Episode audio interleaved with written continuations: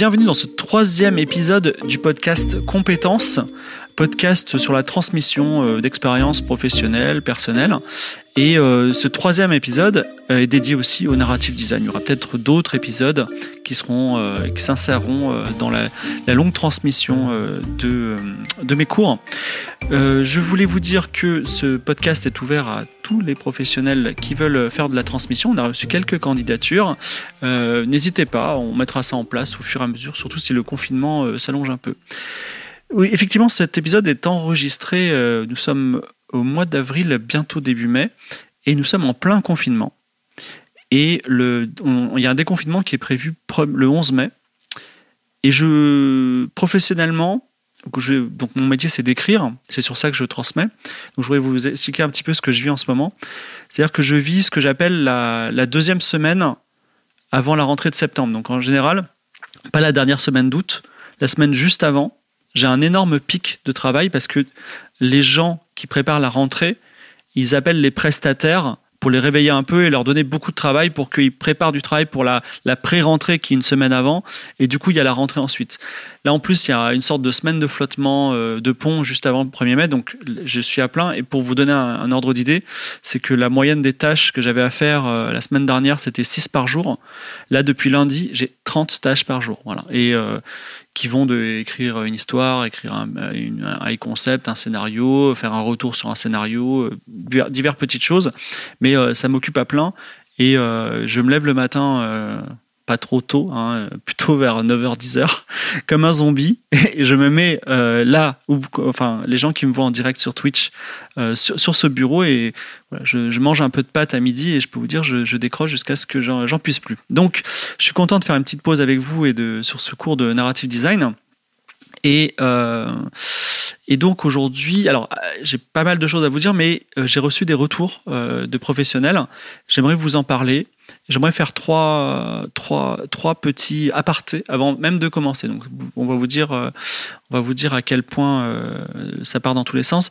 Donc, un premier retour, c'est que le cours que je donne, il est footrack. Ok, l'émission elle est footrack, c'est-à-dire que je parle d'un truc, je parle d'autre chose, je reviens, je papillonne, et je vais vous dire, je vais revenir plein de fois sur plein de sujets parce que euh, je suis pas un professeur moi. Moi je suis, je suis quelqu'un qui vous parle de comment il bosse et euh, les méthodes avec lesquelles il bosse.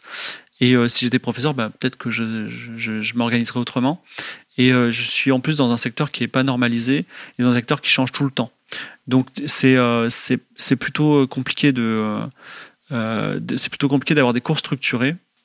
Et il y a beaucoup de choses qui s'entrecroisent la, principale difficulté, à mon sens, c'est que je manque d'un. En fait, on manque, on n'a pas de vocabulaire unifié, sauf dans certaines entreprises, il est unifié euh, dans le monde du jeu vidéo. Et d'allant, on n'a pas de structure euh, hiérarchique euh, des thèmes. Voilà. c'est quelque chose que j'ai déjà dit au premier cours, mais si vous êtes un universitaire ou même un professionnel qui veut faire un peu de ménage là-dedans, vous, êtes, les bienvenus. donc l'émission est Footrack, voilà prenez-en prenez votre parti, je suis désolé. La deuxième chose, c'est que euh, je vais parler aujourd'hui, et j'ai parlé dans le passé de projets que j'ai réussi, des projets dont je suis fier, des projets qui m'ont apporté de l'argent. Et euh, sachez que quand je. Tu sais, il y a ce fameux truc des mecs qui disent euh, je réussis un projet, mais j'en rate 10, tu vois. Mais en fait, en vrai, j'en ai vraiment raté plein, plein, plein. de plein de façons différentes. Et, ça implique deux choses que donc j'ai pas évoqué, mais qui sont plus de l'ordre du, du, coach de vie. Euh, j'aime pas trop ça, donc je, je, vais, je, vais, aller rapidement dessus, mais j'aimerais vous en parler quand même.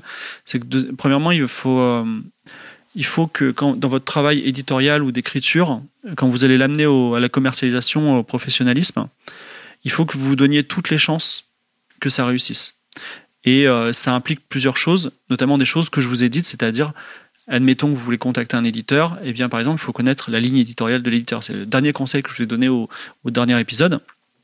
Euh, donc, si vous avez, il faut minimiser les risques d'échec, mais il y a un risque d'échec que vous que vous ne devez pas prendre en compte, c'est le caractère subjectif de difficulté du projet. C'est-à-dire que si le projet vous paraît impossible, ça ne doit pas être pris en compte. Ou au contraire, très possible, ça ne doit pas être pris en compte parce que on est souvent extrêmement surpris euh, de la, euh, de la.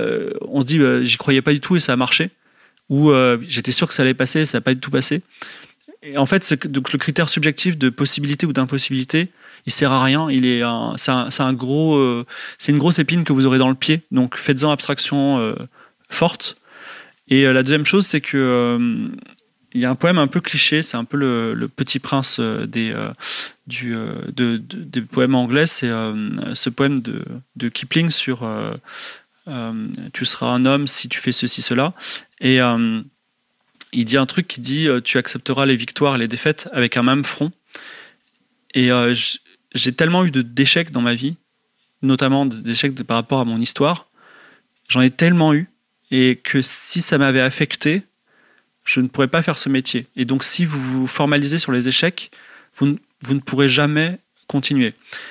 Alors il y a ce côté euh, start-upper de dire j'ai eu des échecs, j'en ai tiré des solutions, j'en ai tiré des, des leçons. En fait, en vrai, malheureusement, parfois, on a un gros échec et il n'y a même pas de leçon à en tirer. Parfois, on a juste échoué. Parfois, on a échoué et parfois, on a échoué pendant un mois et parfois, on a échoué pendant deux ans. Et la simple le simple truc qu'il faut, faut faire, c'est simplement prendre en compte que ça fait partie du job, c'est comme ça. Et euh, un jour est passé, un échec supplémentaire, la vie continue. Voilà. Et euh, aujourd'hui, vous n'avez pas trouvé la pépite d'or. Demain, demain peut-être vous l'aurez, peut-être vous en aurez jamais. Et c'est comme ça, on peut mener une vie d'échec. Et euh, c'est quand même une vie. Voilà. Et euh, j'ai tellement, tellement intégré cette, cette notion que maintenant, quand j'ai des succès, je le vis sans aucune émotion. J'ai eu, eu un succès récemment qui est le financement de Aria. Et je peux vous dire que donc Sébastien, mon associé, chez Eldercraft, il était un peu en colère parce que le premier soir, je lui ai dit bon bah je rentre chez moi, tu vois. Et euh, poker face, je m'en fous. Et euh, parce que en fait, euh, si je dois me réjouir de chaque fois que je réussis, bah je dois pleurer à chaque fois que je perds et c'est trop dur de pleurer. Voilà. Donc sachez que sachez qu'il va falloir apprendre à, à, en fait tous vos projets, ça va être vos enfants. Et et en fait, quand vous avez un enfant qui est mongolien, un enfant qui est nul à l'école ou un enfant c'est le premier de la classe et un enfant qui est président, et eh ben ces quatre enfants vous les aimez pareil. Voilà.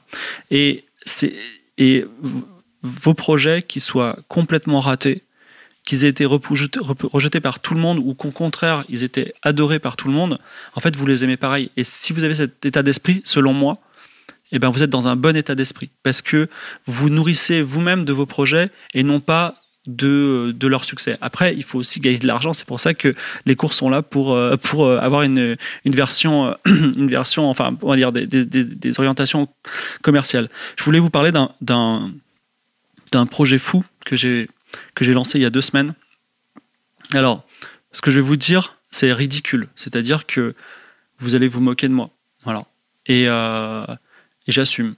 Voilà. Parce que ça fait partie des choses que je fais. Mais je trouve que c'est un bon exemple de, c'est un bon exemple de faire l'abstraction des choses impossibles. J'aime beaucoup Hunter x Hunter, j'ai fait un podcast de 3 heures à ce sujet sur le log. Et vous savez qu'Hunter x Hunter, c'est un manga qui est vendu à des dizaines de millions d'exemplaires, centaines, et euh, par quelqu'un qui est une superstar du manga. Et, euh, et en fait, ça fait, ça fait très longtemps qu'il a arrêté. Donc moi, j'imaginais un peu la suite, tout ça. J'aurais pu faire une fanfic, j'aurais pu... Je me suis dit, tiens, si j'écrivais à l'auteur en lui disant écoute, t'es fatigué, tout ça. Tu sais quoi, vas-y, je t'écris ton scénario. Et euh, donc le mec est au Japon. Moi, je parle pas japonais, lui il parle pas français. On se connaît pas, il est inaccessible. Euh, il y a une sorte de sacralisation de l'éditorial qui est impossible à atteindre. Si vous voulez, si je me pose la question de l'impossibilité du projet, je le fais pas, j'en parle même pas, tu vois. Bon, je l'ai fait. J'ai contacté un pote qui est traducteur euh, franco-japonais, qui a des, qui a des, trucs là-bas. Je lui ai dit, écoute, je vais te dire un truc. Ça, ça a l'air ridicule comme ça, mais j'aimerais bien écrire la suite de Hunter x Hunter. Est-ce que tu pourrais pas euh, les contacter, tout ça Et il m'a dit on va faire abstraction du fait que c'est impossible. Et euh, on, va, on va voir quelles sont les stratégies. Imaginons que ce soit possible. Donc il a fait plusieurs stratégies. Il a dit, par exemple, on pourrait aller voir les, les distributeurs français. Euh, oh, je connais une, une éditrice japonaise indépendante, il y a peut-être moyen. Ou aussi, on peut aller faire cette technique-là. Tu vois, tu sais quoi, on va commencer par l'éditrice. Donc voilà, on, s'est mis en relation avec l'éditrice indépendante.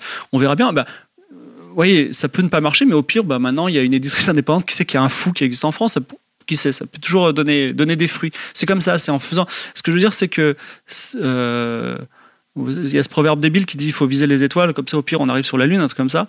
Mais en, gros, euh, j'ai dit dans le premier épisode, ayez une vie folle et vivez des aventures folles et comme ça vous aurez des trucs à raconter. Et là j'ai un truc à vous raconter qui est un peu dingue et même si ça foire, c'est un truc marrant à raconter et si ça marche, ce sera un truc incroyable à raconter. Mais la véritable histoire, la véritable opportunité, c'est que ça va peut-être marcher à moitié. C'est-à-dire que il est possible que disent écoute euh, laisse tomber t'es ouf par contre euh, euh, vas-y donne-nous un scénario une, idée de scénario pour ça ils sont ils sont toujours pas compte des synopsis de scénario et qui sait un jour dans dix ans bah, ça passera et j'aurai vécu un petit truc donc l'idée c'est c'est c'est que voilà faites abstraction de l'impossible et faites abstraction de la souffrance de l'échec et de la joie de la, victoire voilà je pense qu'il faut aussi faire abstraction de la joie de la victoire sinon sinon les échecs vous toucheront. Voilà.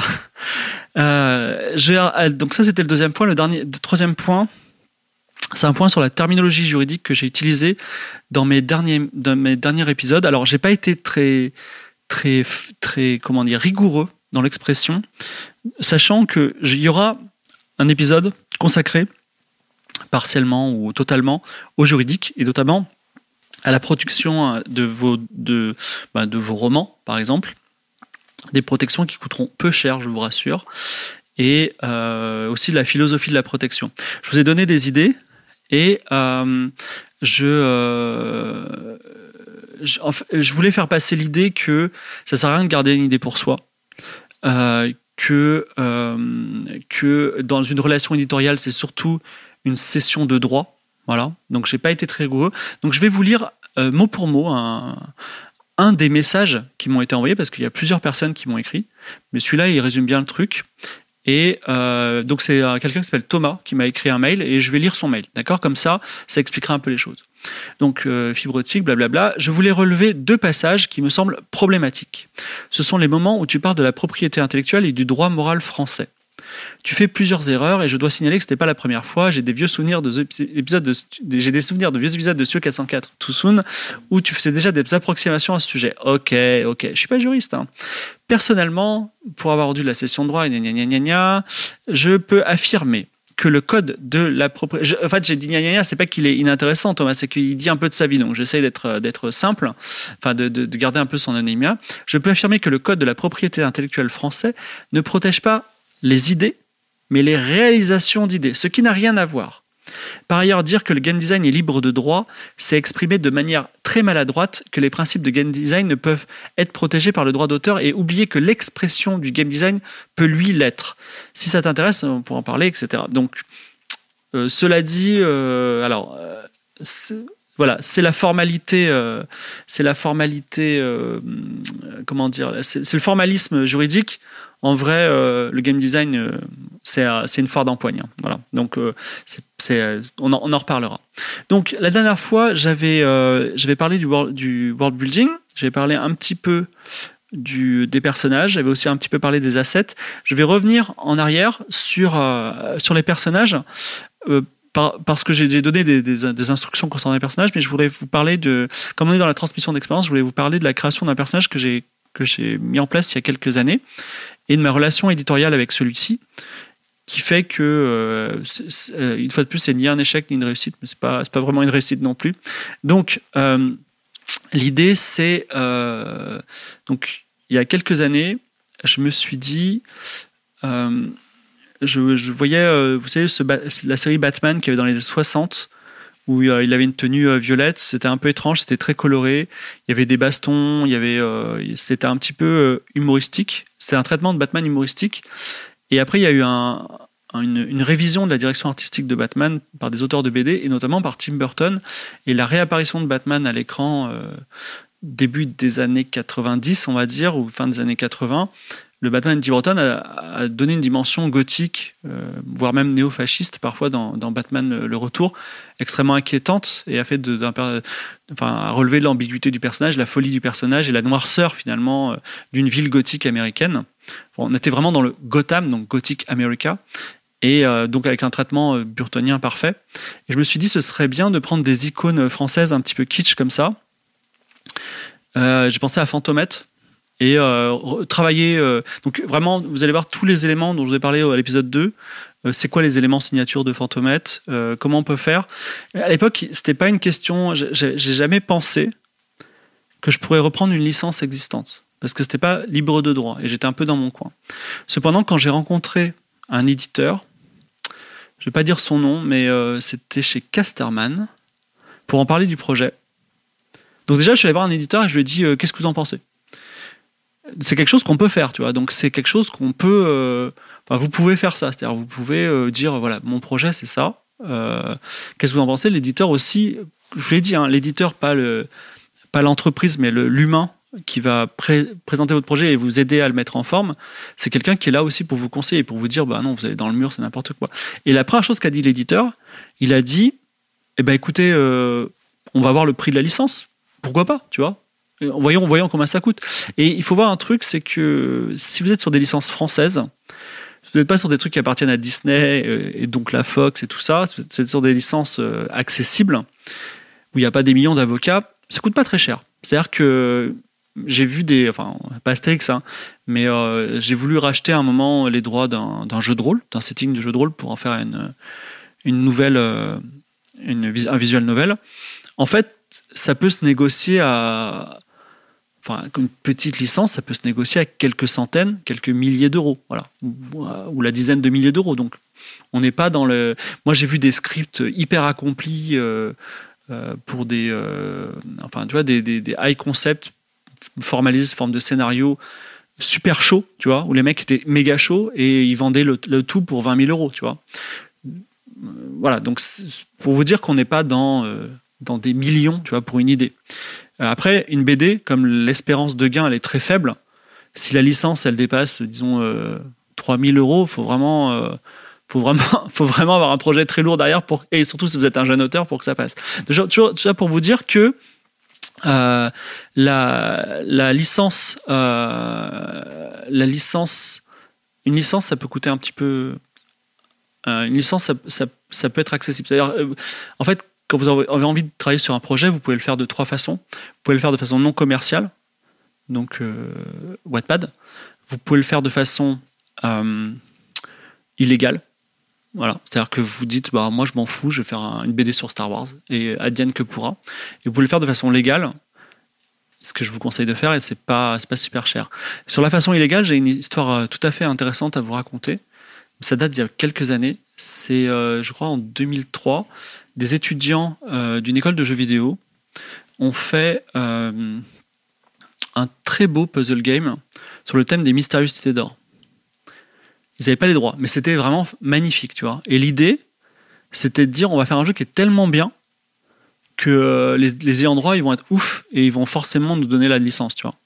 Et c'est le plus beau jeu sur les mystérieuses cités d'or que j'ai jamais vu bah, ils n'avaient pas les droits, donc euh, voilà, le jeu n'existe pas. Il, n'existe pas. Par contre, il y a eu d'autres jeux après qui ont été faits dans la légalité par euh, Inis, par exemple, Y2NIS, sur cette même licence. Voilà. Ce qui fait que, voilà, que je vous ai dit la, dernière fois, la licence. Euh, la licence est reine et elle décide de la vie et de la mort. Voilà. Alors, comme pour le cas du ruban bleu, on a décidé de ne pas passer par la licence, mais de prendre les éléments signature pour raconter une histoire.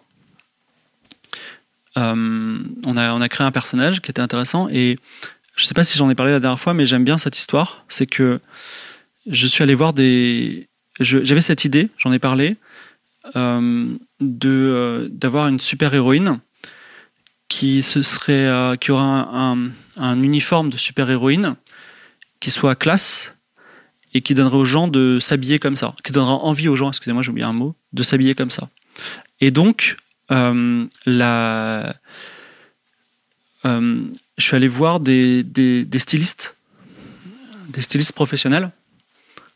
Et euh, là encore, hein, il y a des gens qui m'ont dit Tu veux faire la fantomètre des années 2000, mais tu te, moques de moi. Tu les gens, ils étaient. Enfin, j'ai même eu des réponses. Alors, j'ai des réponses mignonnes, tu vois. J'ai des réponses où les gens se faisaient des petites farces, tu vois, mais j'ai des gens, des gens, des réponses un peu moins bienveillantes. Et j'ai une styliste de chez Dior qui m'a pris au sérieux. Elle m'a dit bouge pas. Et elle m'a fait, elle m'a donc euh, donné les éléments clés euh, euh, d'une super héroïne cool, c'est-à-dire elle elle a un trench gris, elle a des collants noirs, elle a des converses, elle a un bonnet rayé noir et blanc, c'était un personnage qu'on a repris dans Sigma Theory qui s'appelle Espoir. Et j'ai fait bien attention quand on a créé le personnage dans Sigma Theory d'avoir bien les droits pour pouvoir le faire. Donc c'était compliqué par des échanges de mails, etc. Et, et, en fait, ce qui est cool, c'est que cette styliste de Dior, elle a fait un personnage qui était qui était une super héroïne, mais qui était en plus classe. Et euh, j'ai des gens qui naturellement se sont, se sont cosplayés euh, dans le ruban bleu euh, à une Japan Expo, tu vois. Et ça, c'était bien, même si c'était un, un, petit webcomic qui passait, auquel je suis attaché, mais, mais c'est un personnage un petit peu porte-bonheur, c'est quelque chose que j'ai fait avec Assain. Voilà. Tout ça pour vous dire que les idées que je vous passe en disant documentez-vous, faites appel à des professionnels. Également pour la demeure du ruban bleu, j'avais demandé à un architecte de penser un petit peu à une bibliothèque un peu étrange, des choses comme ça. Euh, c'est pas des trucs que je vous dis en l'air, c'est pas, pas des trucs que j'ai vus dans un bouquin, c'est des trucs que j'ai appliqués moi et qui, fonctionnent, euh, enfin, qui fonctionnent plus ou moins. En tout cas, ça ça m'a aidé à avancer. Voilà. Donc, euh, euh c'était un, c'était un, voilà, c'est un cas particulier. Je pense que je reparlerai assez du ruban bleu. C'est un, truc qui est un peu confidentiel. La dernière fois que le ruban bleu a réémergé euh, dans l'actualité, c'était, il y a eu une, exposition il y a un an, voilà, dans une fac de, l'ouest de la France, mais je sais pas où. Mais c'était de très beaux dessins. Merci à Seine encore d'avoir été avec moi. Euh, ensuite, la, je voulais vous parler des. Donc là, c'est un, c'était un comment s'appelle? C'était un retour sur un retour d'expérience sur les, personnages. Maintenant, je voulais parler du dernier point. Donc quand on est quand vous êtes euh, quand vous êtes un narrative designer et que vous n'êtes pas encore en train de créer l'architecture du euh, quand vous n'êtes pas encore en train de, excusez-moi quand vous n'êtes pas encore en train de faire l'architecture euh, le narrative design proprement dit qu'on va expliquer j'espère dans cet épisode ou dans le prochain euh, vous produisez trois choses. Donc le world building qui a été détaillé la dernière fois le dramatisme personnel donc les, personnages. Et ensuite il y a tout ce qui est asset. Donc je vais vous, on va en parler plus précisément. Donc dans le monde du jeu vidéo un asset c'est un élément. Un élément qui est une brique de votre jeu. un asset, ça peut être une musique, ça peut être un son, ça peut être, euh, ça peut être euh, une texture, ça peut être voilà. Quand on vous dit asset, c'est ça. c'est euh, ça vient de ça vient de la finance. C'est vous dire si à quel point le, milieu du, jeu vidéo c'est vraiment vraiment devenu marketing et enfin pénétré par le marketing et la finance. Et donc les assets textuels, ça comprend tout le texte et en tant que, que, personne chargée du texte dans une entreprise de jeux vidéo, vous allez bien sûr faire le truc cool. Le truc cool, c'est l'histoire, les personnages, ce dont on a parlé, mais les trucs moins cool, c'est-à-dire, ben, pêle-mêle, hein, euh, le texte de présentation du jeu sur Steam, euh, les tweets qui vont présenter le jeu, euh, peut-être même les créations de les relectures de contrats, tu vois. il, y a, tout ce qui est voilà, tout ce qui est tout ce qui est textuel dans votre entreprise de jeux vidéo, ça va passer plus ou moins par vous, voilà. Et euh, ça va passer par l'interface aussi. Et euh, donc vous avez créé tout. je voulais revenir sur deux, une question qui revient souvent et qui qui est essentielle, qu'on me pose tout le temps, qui est de dire fibre, j'ai envie de faire un jeu de rôle, un livre dont vous êtes l'héros, un roman, un jeu vidéo, quel outil j'utilise? Euh, j'ai cette réponse de codeur linuxien euh, qui va pas du tout vous aider, qui est de dire ben, le meilleur outil, euh, l'outil avec lequel tu es le plus à l'aise, ok, donc ça c'est la, réponse pas très cool. mon, outil à moi, à 100%, c'est Google Drive et Google Docs et Google Sheets, donc pour les pour le, le, tableur quoi. Et mais euh, je vais vous expliquer la philosophie des choses. On va, pour le jeu vidéo, aujourd'hui, il y a, peu de normes sauf si vous travaillez dans une entreprise qui a déjà établi des normes. Mais en gros, chaque jeu vidéo est un petit peu euh, une œuvre, une œuvre unique qui qui a des qui a des aspects uniques et vous allez devoir créer des des outils uniques en fait. C'est-à-dire que la façon dans laquelle vous allez, euh, vous allez rédiger euh, des, euh, la façon à laquelle vous allez agencer le texte et même le rédiger et le, mettre avec des personnages, des dialogues, si ça se trouve, ça va être, ça va être présenté d'une certaine façon, mais que dans ce jeu-là. Et une partie du narrative design va être de normaliser la façon dans laquelle vous allez présenter les choses. C'est-à-dire que moi, quand je quand j'écris euh, un jeu vidéo narratif, souvent, comme je l'ai dit, narrative game design, ça, se touche un peu. J'avais les deux, casquettes à une époque. Euh, en fait, vous allez créer un document préalable dans lequel vous allez écrire, euh, voilà, les dialogues vont être présentés de cette façon-là. Le personnage numéro 1 sera comme ça, il y aura un personnage numéro 2 qui sera à côté qui dira ça. L'idée c'est que euh, que ça soit compréhensible. Alors il y a deux contraintes fortes, il faut que ce soit compréhensible par les gens qui vont coder derrière et aussi le producteur. Et ensuite, euh, le deuxième truc c'est qu'il faut que ce soit utile, facile à manipuler pour la traduction. Et là la traduction, il n'y a pas euh, 10 000 façons de faire ça passe par des, euh, ça passe par des tableurs. Des tableurs qui n'ont pas de correcteurs orthographiques ni grammaticaux, donc pensez-y si vous travaillez sur des tableurs. Et pour être plus précis, euh, dans, un, dans un jeu vidéo, euh, on va dire semi-pro, je connais pas les jeux vidéo méga pro, hein, donc mais semi-pro, euh, vous avez une, une, une, colonne clé, donc une clé. Par exemple, ça va s'appeler dialogue 1. Là, vous allez avoir une ligne de dialogue et il y aura français, anglais, chinois, etc. Et dans le code, il y aura juste, il y aura pas le mot, il y aura pas la phrase, il y aura juste dialogue 1, une variable qui va être appelée.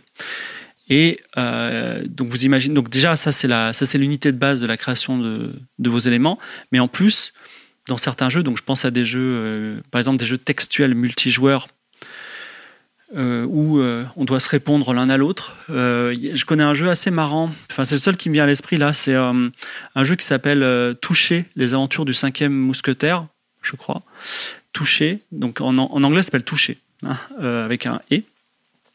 C'est un jeu, un point and click à la Monkey Island où quand vous regardez un objet, ce n'est pas le héros qui fait un feedback, mais le sbire du héros qui fait un feedback, mais un peu rigolo. C'est-à-dire, euh, tu regardes un tonneau, il va dire c'est un tonneau, et là le sbire il va dire oh là là, vous avez un esprit de perspicacité extraordinaire. Et si vous voulez faire ce, on peut on peut pas mettre sur la même phrase même, même, même ligne les deux, euh, les deux répliques. Il va falloir les mettre à côté. Et pourtant, elles sont jointes. Il faut les traduire en même temps parce qu'elles ont le même contexte. Donc, du coup, vous allez, vous pouvez pas faire simplement une ligne. Il va falloir créer des outils. Par exemple, dans ce cas-là, euh, la double ligne de feedback. Et effectivement, à chaque jeu vidéo, vous allez devoir vous poser et dire comment je vais faire, comment je vais faire pour pouvoir créer quelque chose qui soit compréhensible, facilement manipulable. Voilà. Donc ça, c'est euh, ça c'est voilà, ça c'est l'idée euh, du jeu vidéo. On, reviendra encore une fois dessus, mais il y a cette idée voilà de, de pour l'instant de non normalisation. Donc du coup, euh, à chaque fois c'est tailoré. Je vais vous parler d'un autre domaine qui est hyper normalisé au contraire. Alors j'ai très peu d'expérience là-dedans, mais j'en ai quand même une, donc je vais vous en parler. C'est le domaine de la série télé et du film, qui est ultra normalisé. J'ai jamais vu ça. C'est-à-dire que je suis, tout le monde est à sa place dans une série télé ou un film. Et euh, c'est comme un, comme un orchestre, c'est-à-dire tout le monde sait ce qu'il doit faire, et c'est pour ça qu'on peut faire des tournages en trois jours. Les gens arrivent sur le lieu, il n'y a pas de, on fait qui fait quoi, tu vois. Tout le monde fait ce qu'il doit faire, et tout le monde repart, et après tout est fait. C'est assez extraordinaire. Bon, après, c'est un, un, secteur qui a 100 ans. Et euh, ils utilisent un outil normalisé, si ça vous intéresse de, de travailler avec, qui s'appelle Celtix. Donc C-E-L-T-X. Il y avait euh, alors il y a des versions gratuites sur les sites de pirates, je ne vous engage pas à faire ça. Et la dernière version de Celtics récemment, je crois que maintenant c'est un, un logiciel qui est uniquement en ligne. Voilà. Et Celtics, je vais vous expliquer la spécificité, c'est assez extraordinaire. Euh, outre le fait que ça gère euh, les arches narratives ou, euh, les, Enfin, il y a des petits outils de, de gestion d'arches narratives, mais je vous en ai parlé la dernière fois, chacun fait sa sauce. En fait, c'est un, c'est un outil qui crée les comment dire, euh, qui, qui, qui, qui, écrit en script, en police courrier, avec une certaine taille. C'est exactement les scripts qu'on a, que vous avez déjà vu, c'est-à-dire c'est centré, c'est écrit avec une certaine taille, c'est écrit dans une police que vous connaissez. Et pourquoi c'est comme ça? C'est parce que euh, cette, cette méthode de travail, alors je n'y connais pas grand-chose, mais et tout ce que je vous dis c'est du en gros, tu vois, c'est pas à la minute. Mais en gros, cette, cette méthode de travail, elle permet d'avoir une page égale une minute euh, de, de, film ou de, ou de série télé ou quoi que ce soit. Et si vous voulez, le, tempo dans un film ou dans, un, dans une production audiovisuelle, c'est ce qu'on appelle la minute utile. C'est-à-dire que vous avez, vous avez bon, pour une production fauchée, vous allez avoir 10 minutes ou 8 minutes utiles par jour. Dans une production bonne, vous allez avoir 2 minutes utiles et dans une publicité méga chère, vous allez avoir 30 secondes utiles par jour. En gros, l'idée, c'est que si, si tu as 2 minutes utiles par jour, ça veut dire que tous les, tous les jours de travail, sur le, avec tout le monde, tout le monde qui est là, qui avec, par jour de production où tu, où tu payes entre 10 000 et 100 000 ou même 10 millions d'euros par jour de, de, de, travail de tournage, eh ben, vous ne sortez que deux minutes du film.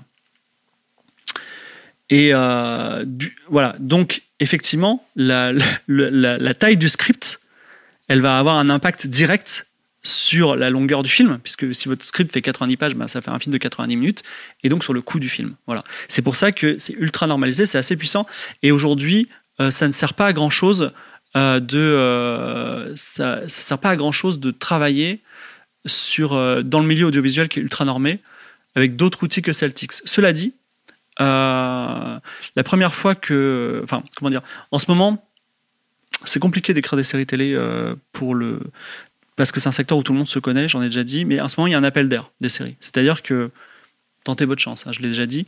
Euh, moi, ça m'est arrivé, c'est-à-dire j'ai euh, la seule petite minuscule série que j'ai faite, j'ai envoyé un vieux truc en Arial, ça a été pris, on m'a demandé quatre épisodes supplémentaires et j'ai renvoyé. Voilà. Donc, euh, c'est voilà, l'idée, c'est c'est en, tout cas dans le milieu audiovisuel, les outils sont normés, il faut utiliser Celtics. Alors maintenant, je vais vous parler euh, de l'écriture, euh, de, la production de texte dans le cadre du jeu vidéo commercial. Alors, j'ai un conseil d'ordre général euh, qui est très très important, qui est il faut écrire très peu. Ça, c'est très très important. C'est-à-dire, si c'est la seule chose que vous retenez, c'est ce que je dis en général dans mes cours, si c'est la euh, seule chose que vous retenez euh, de l'intégralité euh, de ma transmission, déjà c'est très bien. Et j'ai une métaphore un peu rigolote à vous raconter, c'est que aujourd'hui ma femme elle est végétarienne, mais avant en fait elle est végétarienne parce qu'elle aime pas trop la viande. Et quand elle allait au restaurant, elle disait je voudrais bon je vais prendre le steak et je voudrais un steak bien cuit et je voudrais un steak qui est que vous allez cuire, mais vraiment bien, bien, bien. Et à un moment, votre cuisinier, il va vraiment, euh, il va vraiment se dégoûter parce que le steak, il est trop cuit. Il va dire, mais je peux pas servir ça. Et à ce moment-là, il faut le cuire encore plus. Et là, vous pouvez le servir. Voilà. Et en fait, c'est la même chose. C'est-à-dire que vous allez avoir un texte et il faut l'élaguer. Il faut, il faut enlever, enlever, enlever, enlever, enlever des choses. Et à un moment, vous avez presque, enfin, vous vous dites, mais l'histoire est incompréhensible. Je ne, il y a, y a trop, enfin, comment dire, il y a trop peu de choses. Et à ce moment-là, vous commencez à être bien. Voilà. Donc il faut qu'il y ait très très peu de texte. Pourquoi L'idée, c'est que euh, il y, a, deux, il y a deux contraintes maximum derrière euh, derrière ça. C'est que euh, la, la, première idée, c'est que, comme je vous l'ai dit, quand vous êtes dans le jeu vidéo, la fiction interactive, les gens ils veulent de l'interactivité, ils veulent cliquer sur des boutons, ils veulent se, ils veulent cliquer sur des boutons. Voilà, ils veulent faire des choix, ils veulent être là. Ils ne veulent pas lire votre fanfic. Voilà. Et si vous voulez lire un bouquin, il lirait un bouquin et Dieu sait qu'il y a des bouquins géniaux qui sont pas ce que vous écrivez. C'est ce que je me dis moi, tu vois. Et chaque fois que je commence à raconter ma life, alors pas dans un podcast parce que c'est ce que je suis en train de faire, mais à chaque fois que je raconte ma life dans un document commercial qui va être vendu, tu vois, là je me dis non, je, déconne en fait. Il faut euh, bon aimer son sujet, aimer son lecteur, mais c'est écrire très très très peu. Voilà. ça c'est la première contrainte, c'est-à-dire il faut interactivité. On va parler de l'interactivité, euh, comment euh, comment duper le joueur dans quelques minutes, mais il y a aussi l'énorme problème qui, plane au-dessus de, de, de, ce, de cette histoire, qui est les coûts de localisation. C'est-à-dire que vous êtes dans un marché, dans le jeu vidéo, qui est nécessairement immédiatement international. Sauf si vous êtes Cyprien.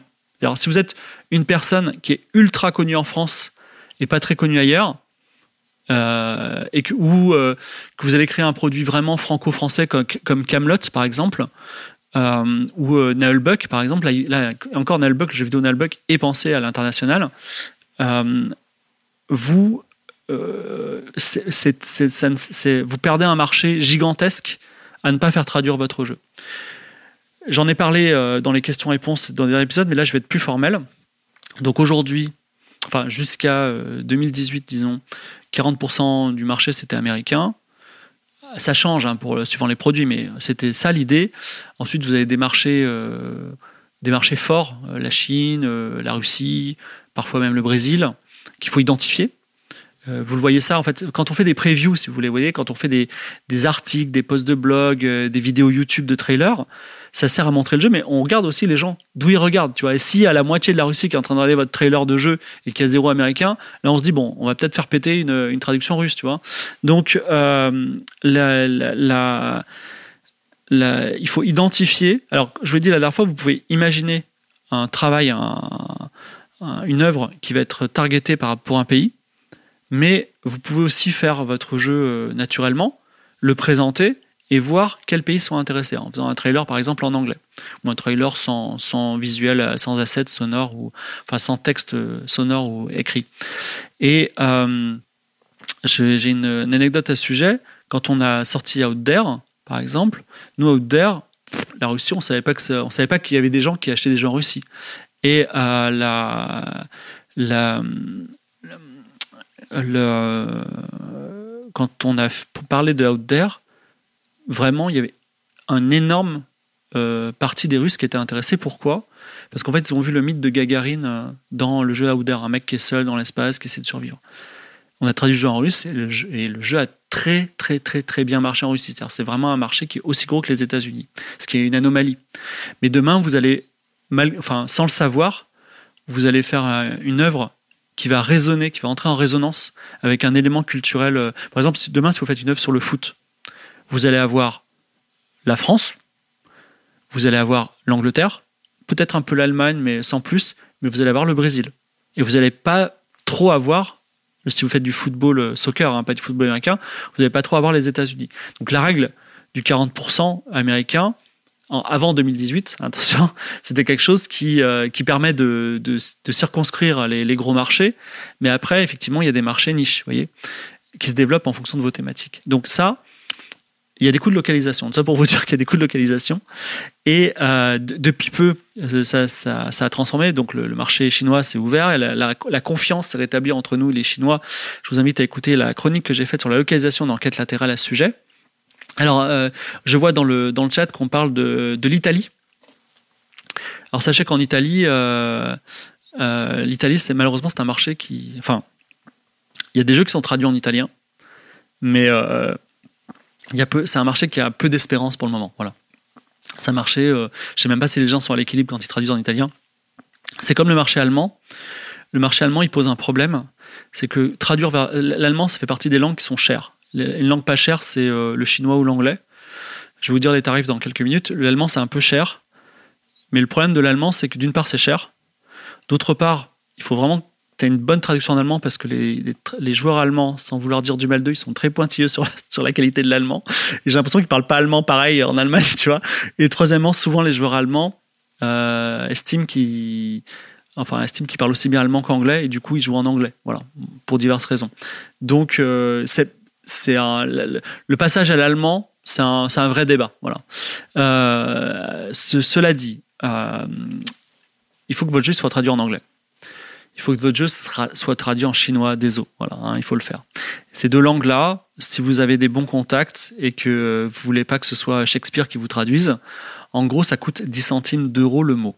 C'est-à-dire que si vous écrivez 100 mots, ça va vous coûter 10 euh, euros. Non, euh, attendez, 10, ouais, ça peut coûter 10 euros, exactement. Voilà.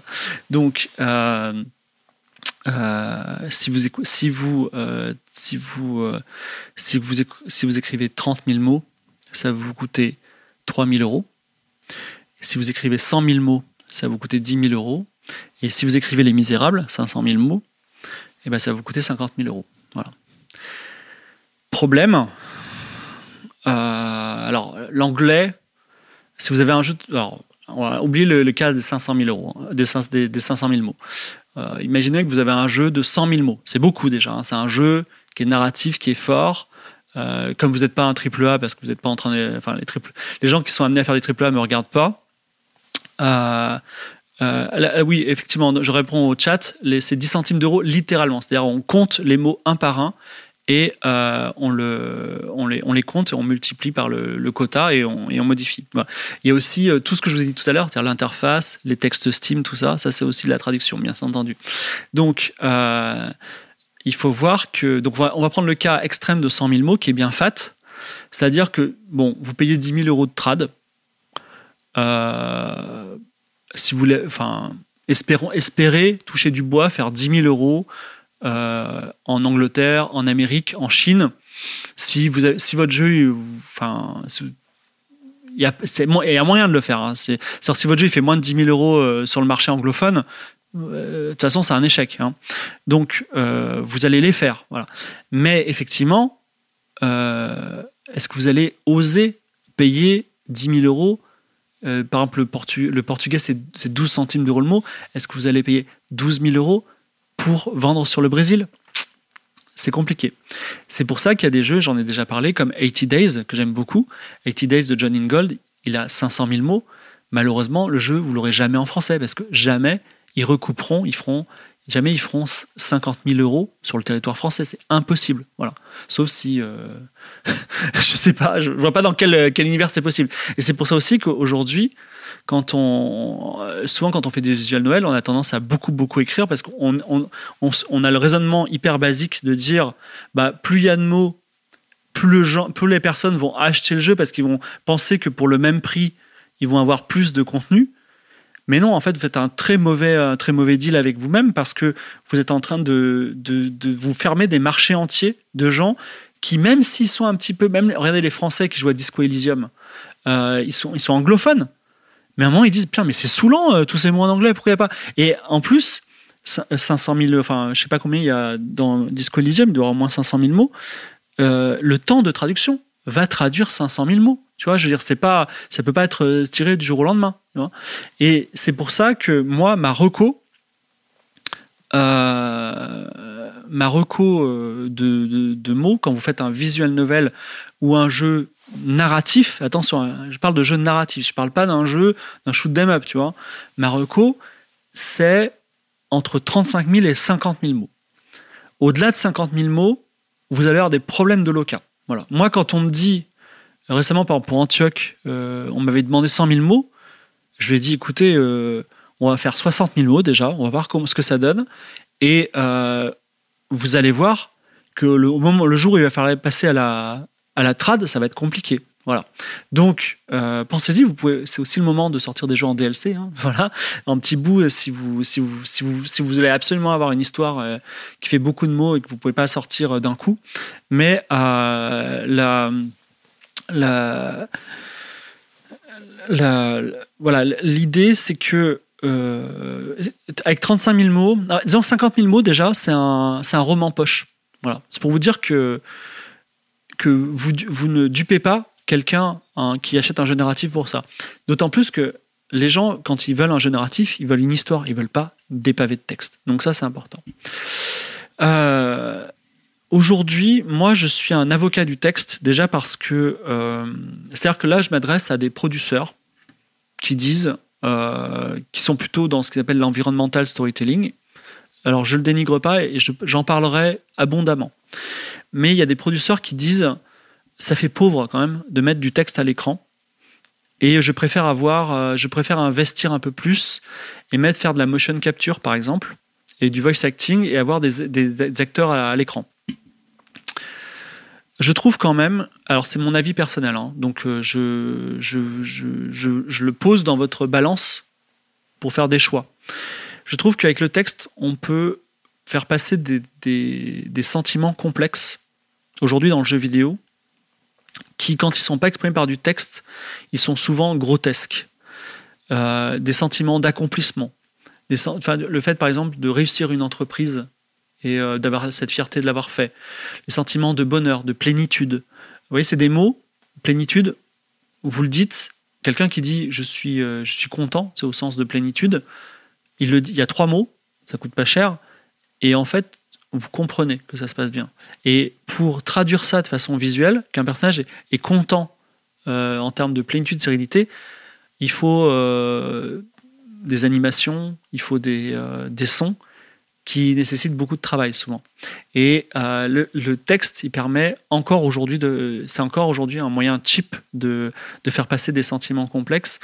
Ou alors, je, je, je reprends une une comment s'appelle une citation de Sandy Peterson que j'aime beaucoup. Alors elle n'est pas exacte parce que c'est de tête, hein, mais c'est de dire euh, il est incroyable. Alors il parlait des jeux de rôle à l'époque. On était en 1900 dans les années 80. Il est incroyable que les jeux de rôle parlent de tout, de tout et n'importe quoi, de tout sauf de l'unique chose autour de laquelle le monde tourne, c'est-à-dire de l'amour. Et euh, alors aujourd'hui, ça a un peu changé, mais quand j'ai commencé à parler de la fiction interactive en 2000, 2010, euh, je disais, je vous mettais au défi. Donnez-moi un jeu vidéo où il y a une histoire d'amour, où il y a une véritable histoire d'amour qui vous fait pleurer. Aujourd'hui, il y en a. Voilà, ça, le monde a changé. Mais euh, jusqu'en 2006, 2010, ok, on pouvait en citer 2, 3, 4, mais euh, c'était 2, 3, 4 dans un océan de, gens qui se décapitaient, tu vois. Et le, le, texte permet, est un médium qui est peu cher, efficace quand il s'agit d'aborder des termes euh, intéressantes, des thèmes, des thèmes, des thèmes, euh, des thèmes euh, qui, feront une différence. Voilà. Parce que si votre projet c'est de faire un FPS où on tue des gens, malheureusement votre jeu va être, ordinaire et ça va être compliqué de créer un facteur différenciant. Euh, je voulais vous parler, alors là on déborde un petit peu, mais je voulais vous parler de la typographie. C'est-à-dire que euh, la, typographie, c'est-à-dire la police de caractère dans les jeux vidéo, elle a un sens. C'est quelque chose dont il va falloir, euh, sur laquelle il faut se pencher. Par exemple, prenons Assassin's Creed. Donc Assassin's Creed, euh, les typographes avisés que vous êtes, vous avez tout de suite reconnu la police dans, le logo, la police Trajan, qui a été euh, espacée et euh, ils ont fait un truc qui est laid comme tout. Je suis désolé Ubisoft, hein. je vous aime beaucoup, je joue à tous les Assassin's Creed, mais votre logo il est laid. C'est-à-dire que le Assassin's, il y a une... Déjà le mot est laid, mais il y a l'apostrophe, ils l'ont changé. Ils l'ont changé, ils l'ont inversé, ils ont fait une inversion. Comme ça, c'est en fait c'est un petit bonhomme qui plonge du S, tu vois. Et, euh, et pourquoi ils ont pris la Trajan Parce que la Trajan, c'est la typo des, affiches de films, tu vois. Et donc c'était euh, c'était l'idée de dire euh, c'était de dire bah voilà nous on fait des jeux triple A, on fait des jeux hollywoodiens, on fait des jeux qui pourraient être des films et tel, tant et si bien qu'ils en ont fait un film, tu vois. Euh, donc c'est assez intéressant. La, les, moi j'aime beaucoup le travail typographique. Alors vous allez être pas du tout pour, mais je, je, le défendrai jusqu'à la mort. Le travail typographique dans les Elder Scrolls. Donc par exemple dans dans Oblivion, on a cette espèce de Moyen Âge anglais avec des châteaux de pierre grise, des chevaliers en armure de plate. Euh, eh bien, on a la, typographie, c'est une caroline, donc ça rappelle les Carolingiens, euh, voilà, le Moyen Âge français. Quand on passe au suivant, qui est, euh, qui est Skyrim, on a une Helvetica Condensed. Donc on a des, des A qui sont comme ça, et en fait, cette espèce d'interface qui est très verticale, en fait, elle, elle, en appelle aux montagnes qui sont partout dans Skyrim. Et ça a l'air de rien, mais ça fait tout. Voilà. Et euh, aujourd'hui, des typographes, il n'y en a pas beaucoup, mais il y en a. Et si vous travaillez sur un jeu vidéo et que vous voulez que vos textes ils soient sublimés, hein, alors je vais vous dire un, vieux proverbe typographique qui est dire que la, la police de caractère, c'est un verre de cristal qui sublime son contenant, contenu. Donc c'est-à-dire qu'on ne la voit pas, mais en fait, quand, euh, quand il est là, le vin, il est beaucoup plus beau, vous voyez Donc en gros, c'est ça. Et n'hésitez pas, euh, n'hésitez pas à, à, demander conseil à des typographes, ou si vous avez de l'argent, vous payez une police de caractère. C'est ce qu'ont ce fait les gars d'Ivory Tower, par exemple. Ils se sont payés une police de caractère pour The Crew. Et euh, vous aurez remarqué, vous savez bien entendu que le logo de GTA, sont des, quand vous, vous regardez GTA, ce sont des petites rues en fait. Voilà. Donc tout, tout n'est pas, tout, tout a un sens. Voilà. Donc euh, le travail typographique n'est pas, n'est pas anodin. Et euh, la seule enfin, un jeu vidéo comme Bioshock, par exemple, qui est sur le plan euh, de la direction artistique et même de l'histoire de l'art, c'est de l'ordre de la perfection, c'est-à-dire il n'y a aucune faute On est en, je sais pas, 1926 ou 1928, je me souviens plus exactement de la date. Le jeu est un peu vieux, 2007, hein. je l'ai oublié, mais en gros, il n'y a aucune faute d'anachronisme au niveau du, du, mobilier, du design. Sauf, je crois qu'ils ont, justement, dans la typo, ils ont pris une, ils ont pris une typo qui a été créée après, mais qui rappelait cette époque-là. Donc, le travail, il est, consistant, tu vois. Donc, euh, voilà. L'idée, c'est que euh, moi, je pense que le, travail textuel passe aussi par euh, la création de la typo. Et sachez qu'au début, les typos, je pense au vieux point and click, vous savez, dans les point and click, on a fait ensemble un, run de Indiana Jones and Fate of Atlantis. On avait une police system avec un outline noir pour, pour les décors, là. Là encore, c'est aussi des éléments signature. Ça, c'est important. C'est-à-dire demain, quand on est passé euh, de, la police system avec un outline noir dans Fate of Atlantis à un, pseudo Baskerville Old Face dans euh, Monkey Island 3, euh, ça, a été un, choc. Après, il y avait des questions de résolution. Donc euh. N'hésitez pas, à le faire. Alors, autre, autre typo. autre, autre, travail sur le texte dans le jeu vidéo. Je voulais vous parler du texte comme, comme vecteur d'interface.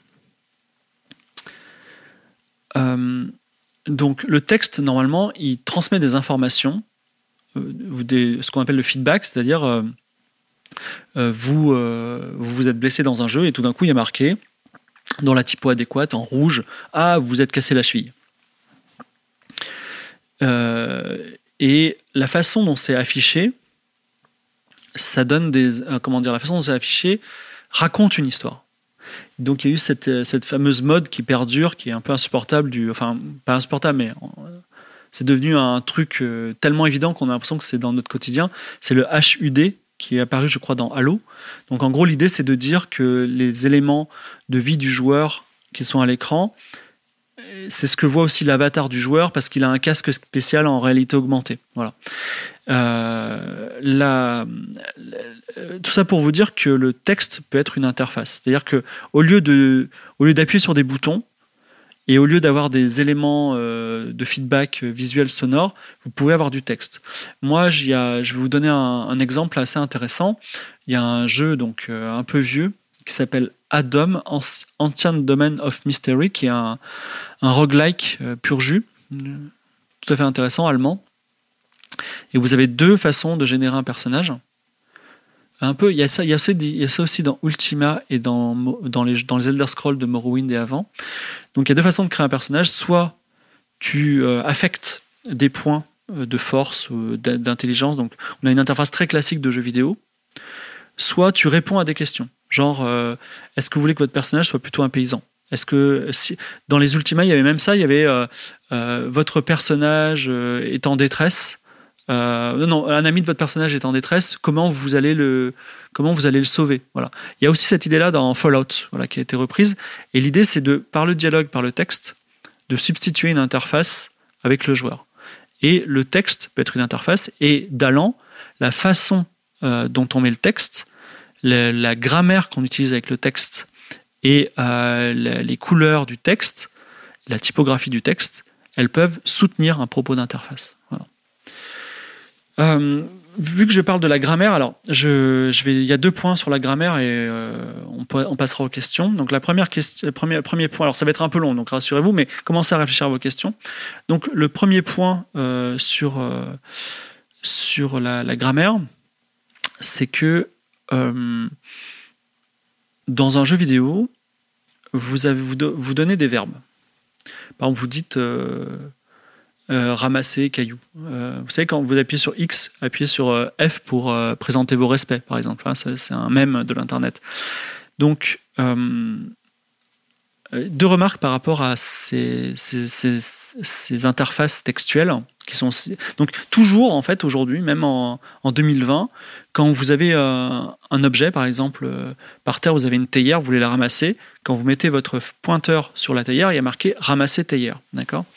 Donc il y a deux, deux éléments qu'on peut constater par rapport à ça d'abord c'est un infinitif C'est bizarre, ça, un infinitif. Euh, pourquoi c'est pas un impératif? Pourquoi c'est pas autre chose? L'idée, c'est que euh, le français, c'est compliqué. Le français, c'est une langue qui est grammaticalement compliquée. Et que quand on a commencé à faire les premiers jeux en France et en français, c'était des jeux textuels, des jeux dans lesquels l'utilisateur, ce qu'on appelle des jeux avec parseur, c'est-à-dire des jeux dans lesquels l'utilisateur écrivait un, écrivait un verbe.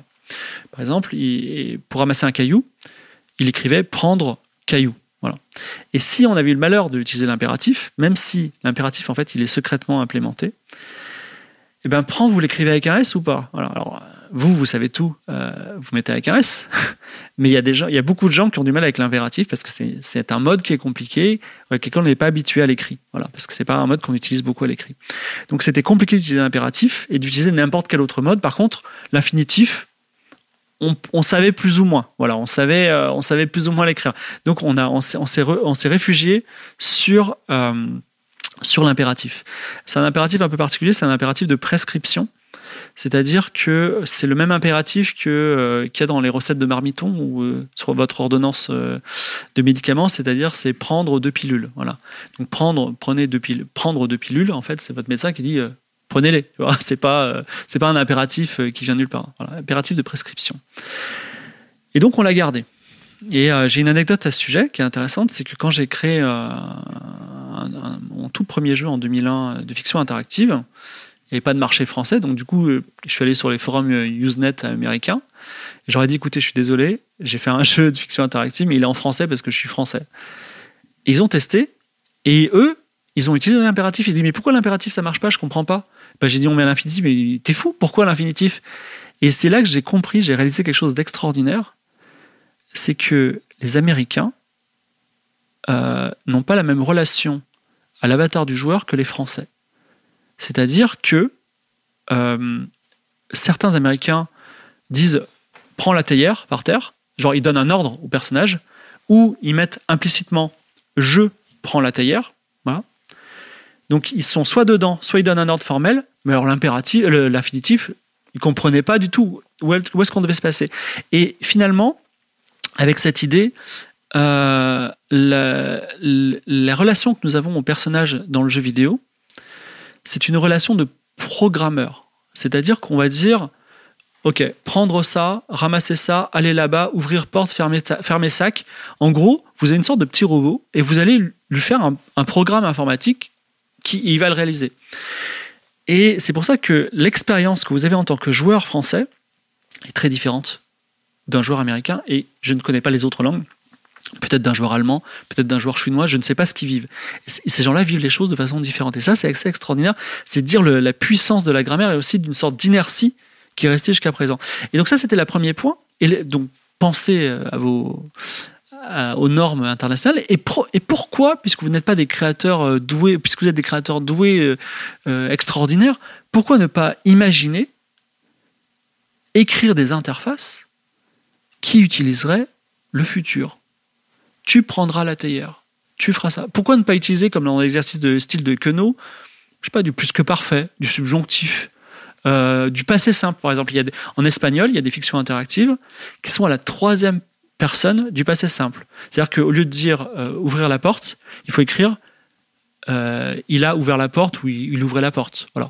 Euh, il marchait dans la rue. Il faisait gris. Tu vois.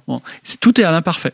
Et imaginez la, différenciation narrative que ça donne. Alors, je me, je me risquerais pas de faire un jeu à, 600, à, 60 000 mots totalement subjonctif, si vous voulez, mais puisque vous êtes dans l'expérimentation euh, dans la visual novel, allez-y, faites. Euh, c'est l'histoire de quelqu'un euh, qui va avoir une voyante, cut, et après tout le jeu est au futur. Tu feras ça, tu feras ça, il se passera ça. C'est cool quand même, c'est un peu différent. Je pense qu'on peut se tester et si vous voulez, il faut, comment dire, j'en parlerai plus tard, mais vous êtes des indépendants. Enfin, ce, podcast est destiné à des gens qui vont expérimenter, qui sont indépendants. Et donc, vous n'êtes pas des gros, vous n'êtes pas des rockstars, vous n'êtes pas des Ubisoft, vous n'êtes pas des. Les gros, ils feront les choses avec la normalisation. Ils les feront bien, ils les feront sagement. Si vous, vous ne faites pas vous la prise de risque et des choses différentes, personne ne les fera. Donc vous avez, vous avez euh, enfin, ce, cette idée de parce que vous pouvez, vous devez le faire. Voilà. parce que vous seul le pouvez. Voilà. Donc, je vous invite à faire des expérimentations et éventuellement à, euh, m'en faire part parce que je serais ravi de savoir ce que ça va donner. Moi, je vais arrêter de faire des jeux vidéo, vous le savez. Ceci clôt euh, le troisième épisode euh, pour l'instant. Alors ne partez pas tout de suite, n'éteignez pas le podcast. Euh, de troisième épisode de, de ce podcast compétences sur euh, le, bah, l'écriture, l'écriture d'histoire. C'était un petit peu technique aujourd'hui dans, le jeu vidéo. La prochaine fois, on parlera un petit peu de la culture du silence, de la pseudo-interactivité. On va commencer, je pense, euh, le peut-être, je ne sais pas, hein, les embranchements. Je, pense qu'on aura le temps de commencer les embranchements. À chaque fois, je vous promets les embranchements. Et ce qui est marrant, c'est qu'à un moment, on va faire les embranchements et je vais vous dire, vous savez, les embranchements, ça sert pas à grand chose, mais bon, on le fera quand même. On parlera aussi des variables, on parlera des, choses. J'espère que bon, ça vous, sera utile en, tout cas. Est-ce que vous avez des questions? Parce que je suis prêt à, vous y répondre. Voilà, j'attends vos questions. Et s'il n'y a pas de questions, je, ben, j'en profite pendant que les questions euh, vont s'afficher. Peut-être qu'il n'y en aura pas. Euh, j'en profite pour vous dire quelque chose qui est, euh, comme on n'est pas obligé, euh, alors plus loin encore que l'utilisation d'autres grammaires, on peut, on peut utiliser, on peut, enfin le silence, ça a un poids très très lourd dans le jeu vidéo parce que il y a un feedback très particulier. Enfin, comment dire Imaginez un joueur qui appuie pour avoir du feedback et tout d'un coup, il a un feedback, mais ce feedback, c'est le vide, c'est le silence. ça, c'est quelque chose d'assez extraordinaire, c'est quelque chose dont on parlera en, début de, prochain épisode, et c'est évidemment des ressorts narratifs que nous avons dans les Zelda, dans, euh, dans Half-Life, euh, dans tout ça. Alors, question. Question un peu HS, un avis sur le Ludo Naracon. Aucun avis, j'espère que ça se passera très bien et qu'il n'y a que des gens intéressants qui diront des choses plus intéressantes que moi. Ensuite, Descalium. Quels sont les premiers documents et l'ordre dans lesquels tu les écris dans le cadre d'une nouvelle production sur un jeu narratif de type Walking, Sim? Euh, je pense que alors les, jeux Walking Sim c'est pas des pas des visual novels donc c'est des jeux qui ont quand même un certain budget parce que dès qu'on est dans la 3D il y a des budgets donc je, pense que je serai sur une production euh, plutôt ambitieuse je commencerai par euh, alors le premier document que, je rédige en général avant tous les projets avant tout même le world building, la, Bible, tout ça, c'est un document très particulier. c'est une méthode que Michael de chez Miklo a développée que je trouve intéressante. C'est j'écris le test du jeu. Comme si c'était, imaginez Gamecult qui teste le jeu, alors que le jeu, le jeu, on connaît rien du jeu, tu vois. Et je dis voilà, le jeu s'appelle Out There, et dans ce jeu, j'ai fait ça, il s'est passé ça, à un moment j'ai fait ça, c'était trop bien, euh, la musique c'est ça, euh, ça c'est ça, hop, 7 sur 10, voilà. Donc en gros, je fais le test du futur jeu, alors que le jeu n'est pas réussi, et à la lecture, euh, l'équipe euh, le producteur il dit hum, ok j'ai envie de jouer j'ai envie d'acheter ce jeu j'ai envie d'y jouer et du coup on s'y met voilà ça je dirais c'est le premier document c'est marrant alors euh, Mister Popo me dit le monde tourne autour de l'amour. En, es-tu vraiment sûr? Euh, c'est pas moi qui l'ai dit c'est euh, Sandy Peterson alors je sais pas si, si tous les jeux vidéo étaient des histoires d'amour ce serait bien. Mais aujourd'hui quand même l'amour c'est quelque chose qui est important dans nos vies. Et le jeu vidéo en parle assez peu en proportion. Donc ce serait bien enfin il y a toujours cette idée de créer un facteur différenciant, c'est-à-dire mon jeu n'a pas toutes les qualités du monde, il se met dans les 1000 qui vont sortir cette semaine, eh ben, il sera quand même différent. Donc, les gens qui veulent un petit vent de fraîcheur, ils ont qu'à acheter mon jeu. Parler d'amour, c'est une bonne, euh, c'est un bon système. Voilà. Alors, Root Station me dit euh, le pourcentage du temps d'écriture pour la création d'un jeu en moyenne. Euh, je comprends pas trop. Moi, euh, je crée le. Je, quand je, là, je travaille sur Out 2, par exemple. Bah, j'ai fait 100% de l'écriture, quoi. Enfin, ah oui, dans, dans ma vie, je sais pas. Moi, j'aime bien travailler environ une heure par jour par projet, samedi, dimanche. Voilà. La facturation au mot dans la traduction, c'est par mot dans la langue source ou dans la destination. C'est dans, dans la destination mais euh, c'est euh, alors c'est vrai qu'il y a de la déperdition. Non, excusez-moi, ce que je suis dans la langue source bien entendu. Mais euh, c'est donc c'est si vous traduisez du français à l'anglais, c'est 10 000 mots en français qu'on va vous facturer. Cela dit, voilà, y a, on fait ça pourquoi? Parce que ben il y a des mots, il y a des langues qui réduisent, et il y a des langues qui grossissent. Voilà. Ensuite, euh, Osato Shetowa me dit Pour rebondir sur la grammaire, l'utilisation de l'infinitif ne nuit-elle pas à l'immersion du joueur? Alors, aujourd'hui, c'est tellement présent en nous que c'est compliqué d'avoir du recul dessus, tu vois. C'est un peu euh, comme quand tu as vécu 40 ans avec ta femme, euh, va, la, va, la, va, la, va, va, décrire à qui elle ressemble, tu vois. Tu diras, bah non, c'est ma femme, je, je peux pas vous dire à quoi elle ressemble. Là, c'est pareil, c'est tellement en nous qu'aujourd'hui, quand il y a des présentations différentes, on, on le remarque tout de suite. Il y a des choses qui sont des éléments signatures dans, le, dans la grammaire. Par exemple, quand vous, quand vous lancez un jeu d'automobile, The Crew, n'importe lequel, on te tutoie Hey, salut mec, viens vivre une aventure extraordinaire. Regarde, c'est trop cool. Euh, je te présente machin. Ça va être ton coach. Alors ça, c'est euh, typique le jeu de jeu de bagnole, tu vois. C'est pour ça que souvent, d'ailleurs, le tutoiement c'est vécu un petit peu comme euh, comme un truc, comment dire comme un truc dépression. Voilà, alors que ça pourrait être euh, un tu un peu, euh, comment dire, euh, un peu autoritaire d'un roi qui s'adresse à un sujet, tu vois. Mais il faut, tant qu'on n'a pas testé les différents, le spectre de la grammaire, vous pouvez toujours me dire dans cette, dans ce, dans ce jeu, il y a, y a une grammaire différente, tout ça. Il y a toujours des exceptions, mais en général, c'est très normé et c'est l'infinitif qui domine. Voilà. Peut-on légalement utiliser n'importe quel type? Alors des typos, je pense, sont-elles toutes libres de droit ou aucune dans ces jeux où. Bah non, il y a des. Alors euh, oui et non, c'est-à-dire euh, il y a le, le, fameux ou comme disent les Américains, l'infamous site dafont.com qui propose des typos qui sont souvent gratuites ou libres de droit ou certaines licences, donc dafont.com. Et euh, là où ça fait arracher les cheveux aux professionnels, c'est que ben, c'est un peu comme c'est pas le Pirate Bay, mais tu vois, il y a des gens qui prennent une typo qui est cool par exemple, l'Exo7. L'Exo7, c'est la typo de Diablo. Voilà. Alors, à la base, l'Exo7, c'était une typo euh, moyenâgeuse. Euh, euh, je ne souviens plus comment il s'appelle la personne qui avait ça. C'est un anglais qui fait ça, une, typo qui veut, qui veut retranscrire une abbaye anglaise, si tu veux. Et maintenant, c'est devenu la typo de Diablo. il y a des fausses Exo7, par exemple. Mais normalement, une typo, ça appartient, alors, ça appartient à une fonderie. Voilà, il y a des fonderies virtuelles. Et euh, après, ça dépend. C'est comme avec les éditeurs. Hein. Les typographes, c'est des humains. Hein. Si tu appelles un, si appelles un typographe ou une fonderie tu dis, hey, mec, je fais, je fais un petit jeu là, euh, je vais pas gagner beaucoup d'argent, je peux utiliser ta typo gratuit.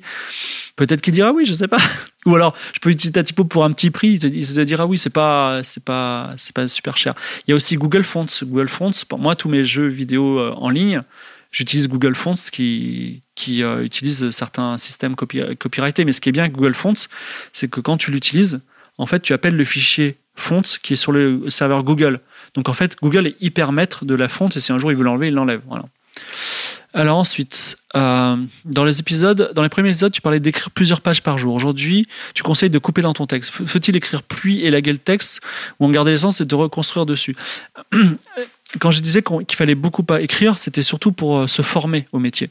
Et euh, je disais que euh, comme il est difficile de quantifier ton talent, le kilométrage, en tout cas, ça va te permettre d'écrire une certaine expérience. Après, la tentation, il y a plusieurs tentations perverses qu'on a quand on écrit un jeu vidéo ou même un livre. C'est d'en écrire trop, ça c'est la première tentation. Et ensuite, c'est d'écrire sur des thèmes qui t'ont inspiré euh, directement, comme je l'ai parlé avec le, syndrome House of Cards. Et euh, alors, euh, aujourd'hui, vous avez cette, en fait, aujourd'hui, le métier de l'édition papier, je mélange un peu tout, mais en gros, l'édition papier, il faut écrire un certain nombre de mots. C'est-à-dire qu'il y a ce paradoxe qui est complètement fou, qui est que si tu as le, la meilleure histoire du monde, genre le futur Harry Potter qui va vendre des millions et des millions, mais qu'elle tient en 15 000 mots, tous les éditeurs vont dire c'est génial, mais je la prends pas. Parce que ils veulent 50 000 mots, ou ils veulent 35 000 mots minimum, tu vois. Mais euh, il y a des formats qui sont pas rentables. Voilà.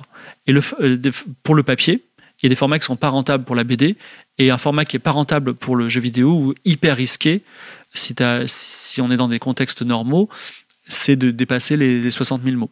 Et donc, effectivement, il faut écrire peu. Voilà. Ensuite, Goncharov, tu parlais de nombre de mots avant, mais le temps optimal pour jouer et terminer un visual, c'est quoi? Alors ça, c'est hyper intéressant. C'est le truc dont j'ai parlé au tout, tout, tout, tout, tout, tout, tout début. C'est-à-dire, vous avez ce problème que si votre jeu fait moins de deux heures, eh ben, la personne peut demander un remboursement euh, sur Steam. voilà. Donc, il faut que ça, dure un peu plus. Euh, après, euh, enfin avec, les embranchements, avec la, structure narrative de votre fiction interactive, avec peu de mots, vous allez pouvoir boucler. Voilà. L'intérêt, de considérer les phrases comme des assets, c'est-à-dire qu'une phrase n'est pas pensée ou un mot n'est pas pensé pour être figé et utiliser un mot précis. Alors peut-être oui, mais par exemple, euh, quand vous avez une action négative, un feedback négatif dans un jeu, par exemple, vous essayez de ramasser un objet, mais il est collé par terre. Enfin, il est, il est, cloué. C'est un, un, objet de décor, on va dire. Tu fais ramasser euh, armoire, et la personne va dire Ah, j'arrive pas à la ramasser. Et ce mot, j'arrive pas à la ramasser, c'est pas un feedback juste pour cet objet-là, mais c'est un feedback pour tous les objets de décor. Ce qui fait que euh, tout d'un coup, tu vas pas écrire 200 000 fois, j'arrive pas à la ramasser, ou plein de variations du style, ah bah non, c'est une armoire, je vais pas la ramasser, ah bah non, c'est une cheminée, je peux pas la décoller, tu vois.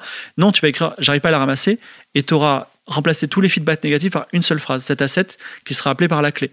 Donc, en fait, c'est pas cette idée de je vais écrire que 30 000 mots, c'est que à un moment, tu vas regarder le truc et, on va compter le nombre de mots. Ils vont dire, bah, il y a 80 000 mots, bah, il, y en a, y en a 20 000 de trop, vas-y, il faut couper, tu vois.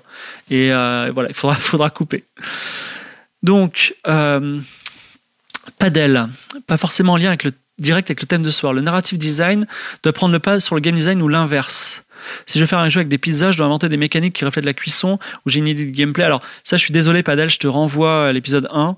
C'est, euh, on va, euh, euh, il faut que je te renvoie à l'épisode 1 où j'en parle, c'est-à-dire que les, tout est lié. Voilà. Et la documentation te permet de faire émerger des systèmes de jeu. Euh, comme on disait, euh, phrase d'Andrew Plotkin, connaissez votre univers, les mécaniques de jeu apparaîtront d'elles-mêmes. Mister Popo me pose la question, à qui vas-tu vendre un jeu sur l'amour? Moi, perso, je te fais un dating game qui se passe à Paris, ok? Où t'es une meuf, et euh, t'es genre étudiante à la Sorbonne, et tu dois naviguer entre tes cours, te faire draguer par différents mecs. Alors genre t'as le beau gosse de l'école, t'as le sportif, tout ça. Plus faut faire ta, faut faire ta lessive. Plus tu vis des aventures dans Paris, tout ça putain, tu le vends en Chine, mais t'en vends des, t'en vends des millions en Chine. C'est le, c'est le jeu, c'est ouf. Toutes les meufs chinoises, elles vont, tous les, tous les japonaises, elles vont vouloir jouer à ce jeu. C'est trop bien. T'imagines un jeu qui t'emmène à la Sorbonne à Paris. C'est trop bien. Tu vois la Tour Eiffel, tu, tu rencontres des Français. Euh, moi, j'adorerais faire ça, tu vois. Et en plus, qui parle bien d'amour, tu vois, qui parle, qui te fait rêver, qui tu te couches le soir et tu dis ah je pourrais vivre cette histoire d'amour, tu vois. J'aime pas trop. Enfin, les dating games, c'est souvent des mecs qui couchent avec des filles, mais c'est bizarrement des jeux qui sont principalement joués par des filles. Donc euh, voilà. Alors, il y a quoi d'autre? Il y a trop d'histoires d'amour dans les films. En voir dans les jeux, ça me gonflerait. Tant pis, garde. Monsieur Bouboule, j'ai deux questions. Alors, on va commencer par la première. À quel point ça craint de traduire son jeu en anglais soi-même? Alors, euh, avec ses propres capacités de Google Trad. Donc, je réponds à cette, question. Donc, déjà, si vous voulez traduire un jeu bien, n'utilisez pas Google Trad. Là, tous les traducteurs vont s'arracher les cheveux. Utilisez un logiciel gratuit qui s'appelle DeepL. Deep comme Deep Learning et L comme L, donc tout attaché. Vous tapez DeepL. C'est un traducteur, un Google Translate de ouf, de oufissime. Vous mettez des phrases en argot, il traduit tout. Ah, il traduit tellement bien, c'est incroyable. Donc voilà. Donc par contre, ça se sentira. Voilà. Et euh, ça dépend. Ça dépend comment tu as fait. Si tu, tout dépend de qui tu es. Si tu es un petit mec tout seul, t'as pas la thune et tu dis. Euh, euh, écoutez, je l'ai fait tout mon jeu tout seul et je vous ai fait ça sur Google Trad. Euh, forcément, les gens ils vont trouver ça vachement touchant, tu vois. Donc tu crées un narratif autour de ton manque de moyens. Maintenant, voilà, c'était un un doublage. J'imagine pas un studio comme Amplitude par exemple ou euh, Game Bakers euh, traduire sur Google Trad. Là, les gens vont dire, eh oh, vous avez vu tout, le décorum, tout ce qu'il y a autour. vous n'avez pas, voilà. Donc tout dépend de, de, où tu te places et effectivement des, des moyens que tu te donnes. Voilà. Euh, ensuite, que penses-tu du principe d'utiliser des bruitages pour accompagner un texte dans un jeu entièrement textuel? Si le jeu est purement textuel, je ne sais pas si c'est utile. Euh, je suis pas hyper bon en sound design, voilà. Euh, on parlera du sound design à un moment néanmoins. Si c'est, s'il y a, comment dire, moi je dirais qu'il y a un saut quantique entre le textuel et le multimédia. Soit tu es full textuel, soit tu es multimédia, c'est-à-dire tu rajoutes de l'image, de l'animation et du, son. À partir du moment où tu rajoutes du son, euh, c'est bien de rajouter de l'image. Voilà. Dans, la tête des gens, euh, le son, euh, il, est, comment dire, il est moins important que l'image. Cela dit, Jean-Luc Pontico, alors Jean-Luc Pontico, vous ne savez pas qui c'est, c'est quelqu'un de très important dans le monde de la fiction interactive parce que c'était le, le, celui qui a traduit le code d'un logiciel qui s'appelle Inform, dont on parlera un jour, en français. Et, euh, euh, pour qu'on puisse faire des jeux de fiction interactive en français. C'est pour ça qu'aujourd'hui je vous parle. S'il n'existait pas, il n'y aurait pas eu de Fibre Tigre. Et euh, donc Jean-Luc Pontico et d'autres, pour le marché des malvoyants dont on a parlé la dernière fois, on rêve de faire des jeux dans lesquels t'as pas d'écran. En fait, tu es allongé sur ton lit, tu juste genre, ton, es allongé sur ton lit sur le dos, tu as ton clavier sur le ventre, et tu as juste un casque avec le son binaural parfait, et tu vis des aventures. Tu vois. Ça, ce serait, c'est pas mal. Il y a un truc à faire. Alors, Oz and Company me dit Que penses-tu des narrations cryptiques comme Inside, The Witness, Journey Où ne passe pas par la mise en scène, le gameplay et le graphisme? Alors, ça s'appelle de l'environmental design, de l'environmental storytelling. On en parlera un moment. Alors, c'est pas cryptique, hein, c'est au contraire, c'est explicite, mais d'une façon différente. Ben, quand on a les moyens et que c'est bien fait, c'est. Alors, je, vais dire un truc, hein, c'est comme le bon et le mauvais chasseur. Hein, la, la, la narration environnementale, ça peut être très bien fait, j'en parlerai. Pour moi, par exemple, Alan Wake, c'est très mal fait. Euh, What Remains of Edith Finch, c'est plutôt bien fait. Donc, euh, voilà.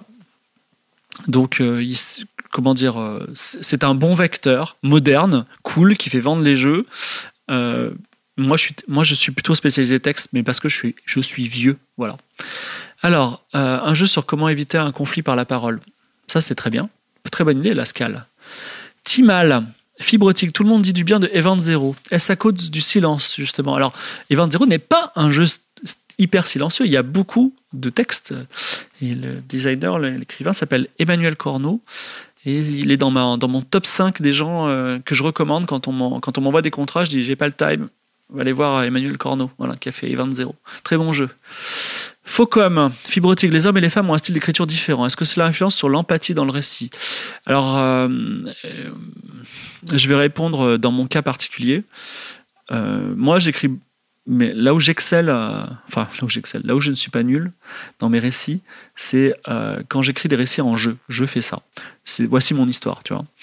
Et je, n'ai pas le talent pour me glisser dans la peau d'une femme, je pense. Donc, j'écris souvent pour les hommes. Voilà, c'est un. Je suis désolé. Et beaucoup de gens nous ont dit euh, Out There pour. Euh, tu vois, Out There, euh, le héros est un homme et c'est un homme. Tu vois, ça, c'est ce qu'on m'a dit. Hein, tu vois, dans la, dans la, quand j'ai les, les, les, reviews du jeu, on m'a dit c'est, c'est un homme. Tu vois, c'est pas, c'est pas, c'est pas un homme ambigu qui pourrait être une femme si on avait mal accordé l'adjectif. Tu vois. Et euh, euh, et, et voilà. Ben, parce que je suis un homme et, et en fait j'irai même plus loin. Hein. Quand j'écris quand j'écris une histoire, je parle de moi en fait. C'est pas n'importe quel homme. Et j'espère que ça, ça résout aussi la question de faut-il différencier euh, l'artiste de l'œuvre. Il n'y a pas de différence. Enfin, il n'y a, pas de, il a pas de barrière.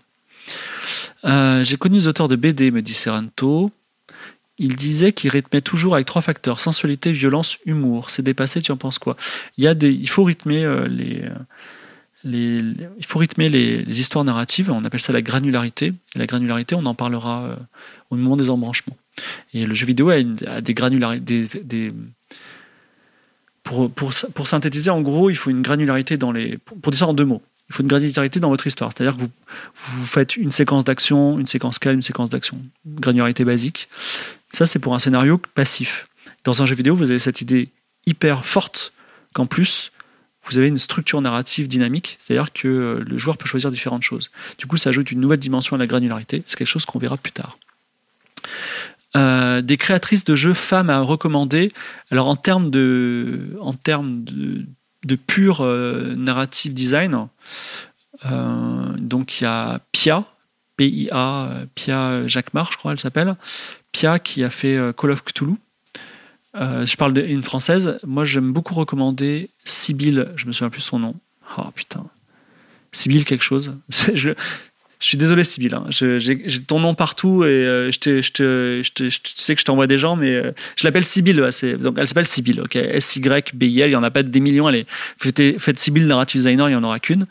et sinon, bah quasiment euh, la personne la plus douée au monde pour faire euh, de la fiction interactive, homme ou femme confondu. C'est une femme, elle s'appelle Emily Short. Voilà. voilà, mes recommandations. Et euh, également, je crois qu'elle s'appelle Rihanna Pratchett. Je crois que c'est elle qui a fait qui a fait le scénario du reboot de Tomb Raider que je trouve vraiment excellent. Donc, elle est probablement douée, voilà. Et elle est liée au Pratchett qu'on connaît. Ensuite, qu'est-ce qu'il y a d'autre? Euh, Real, One. Mes conseils de narrative design sont-ils applicables à la création d'un jeu de rôle? Je n'en sais rien. pour tout vous dire, je n'ai jamais créé de jeu de rôle professionnel. Voilà. Donc je peux pas vous dire. Ensuite, Samirador. Est-ce qu'une histoire basée sur un méchant peut marcher? Est-ce qu'une histoire basée sur un méchant peut marcher? Je pense que si vous voulez écrire des histoires en adulte, en fait, comment dire? Moi, est-ce que je suis de gauche ou est-ce que je suis de droite? C'est une question que, même ma femme me pose souvent. Tu vois. Mais t'es de gauche ou de droite déjà? Et euh, je crois pas que, vous pouvez écrire euh, de façon adulte des histoires passionnantes et ambitieuses si vous avez une si vous avez euh, un manichéisme pour enfants c'est un manichéisme tolkien, voilà, on dire, à la Tolkien. Et donc, euh, vos méchants, entre guillemets, euh, sont des gens vachement humains. Euh, et vos gentils sont pas des gens parfaits. Voilà. Et je suis de, moi, je suis de la philosophie personnelle de Socrate, ou qu'anthropos esti kakos, c'est-à-dire que nul homme n'est méchant volontairement, et souvent on est méchant on est méchant parce qu'il nous arrivait des, sales trucs. Et euh, la, méchanceté a une logique. Et euh, je pense que n'importe quel personnage, alors on appelle ça des personnages euh, ambigus, tout ça, mais non, tout le monde est ambigu. Tout le monde a, tout le monde a une part sombre et, tout le monde a accès à la rédemption et à l'amour. Et, et c'est, quand on s'aperçoit de tout ça qu'on s'aperçoit que la vie, elle est, elle est fantastique. c'est pour ça qu'il faut créer des personnages qui soient tridimensionnels dans ce sens-là. Voilà. Euh, qu'est-ce que vous me dites d'autre? Dafonte, Font Squirrel, voilà. Qu'est-ce qu'on a d'autre? Prout Station, penses-tu que nous pourrions créer un jeu qui se superposerait à la vie réelle avec une écriture quotidienne? Ce jeu existe, il s'appelle Twitter. Ce jeu, euh, Twitter, c'est un jeu dans lequel vous avez de l'input, vous faites des tweets, et vous avez un scoring, retweet, like et euh, follower. Voilà. Et en plus, ça peut vous rapporter de l'argent dans la vie réelle. Donc, moi, je dis, il n'y a pas plus beau MMO que Twitter. Florentinus me dit Je me suis remis à écrire chaque soir. Eh bien, Florentinus, c'est bien, continue. N'abandonne pas. Descalium me demande Est-ce qu'il existe des architectures type à respecter pour les arches narratives dans les jeux? Eh bien, euh, c'est à toi. Il y a deux choses. Hein. Soit tu es dans une grosse boîte avec un, un producteur très autocratique qui va dicter un peu la loi, dans ce cas-là, tu auras juste à suivre les normes, soit c'est toi qui seras le, narrative designer qui va devoir créer ces architectures. Mais comme je l'ai dit, une, un jeu vidéo égale une architecture. Alors après, quand tu quand as un jeu qui a bien marché, par exemple, tu as, fait une architecture particulière dans un... Moi, j'ai fait des visual novels qui sont en branchement, mais ils sont en branchement, euh, en ce que j'appelle le semi-objet, donc c'est très particulier, c'est-à-dire que en fait, je n'écris pas d'embranchement. Voilà, donc euh, on a l'impression d'être dans un embranchement, mais on peut tourner en rond euh, plein de fois. Donc, tu vas... Et ça a marché une fois, du coup, on a dupliqué cette structure, enfin, cette, façon de créer des structures, Out There Chronicle 1, Out There Chronicle 2 et bientôt le 3 et ainsi de suite. Donc la, une fois que vous avez une structure qui marche, rien ne vous empêche de l'utiliser. Mais à un moment, il va falloir vous poser et dire comment on va faire pour faire ce jeu, créer les outils euh, conceptuels et les outils euh, concrets, et, vérifier qu'ils soient bien lisibles par les intégrateurs, par le producteur. Que penses-tu d'un Torment Tide of Numerama en termes d'écriture? Je suis un, ah oui, si si, euh, Planescape Torment, c'est ça peut-être? Je suis un peu, je, je connais pas. Je suis désolé. Momo oui oui. Pourrais-tu nous transmettre tes paroles de chansons? Non. Euh, non. non, pas encore. Euh, me, Myself, EF. Penses-tu que la fiction interactive à parseur puisse faire un vrai retour en dehors d'un ghetto spécialiste de plus en plus réduit et presque existant, inexistant aujourd'hui en France Zéro jeu à parseur lors de la dernière French Comp. Le problème euh, du parseur. Donc la fiction interactive par parseur, c'est une fiction interactive qui, euh, qui est la fiction interactive classique, c'est-à-dire que on ne clique pas sur des choix, mais on doit écrire entièrement les mots à la main. Euh, par exemple, quand vous voulez ramasser un objet, il faut vraiment prendre votre clavier et, taper ramasser caillou.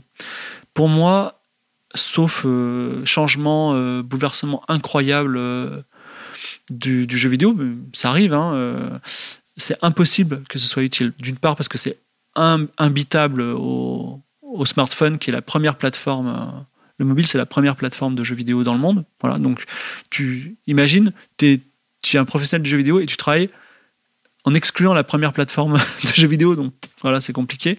Et euh, alors que, en plus, pour le visuel Noël, c'est l'extase, quoi, le, smartphone. Euh, et euh, voilà, c'est compliqué, c'est pas utile. Souvent c'est parce que ce sont des jeux de type inform qui sont hyper performants, mais dont le génie de l'open world textuel n'est compréhensible que par quelques initiés. Donc, euh, on parlera d'Inform en tant qu'outil de création de, fiction expérimentale. Si vous voulez vraiment vous lancer de la fiction interactive, il faudra que vous mettiez Inform. Ça, j'en en parlerai en long et en large le moment venu. Mais euh, commercialement, aucun avenir. Enfin, aucun avenir immédiat, ça c'est sûr. Par contre, qu'il y en ait dans la dernière French Comp qui est aucun jeu Inform, c'est quand même surprenant. Mais c'est bon signe aussi, ça veut dire que les gens utilisent Twime, donc il y a beaucoup de nouveaux, il y a du 109. Quoi.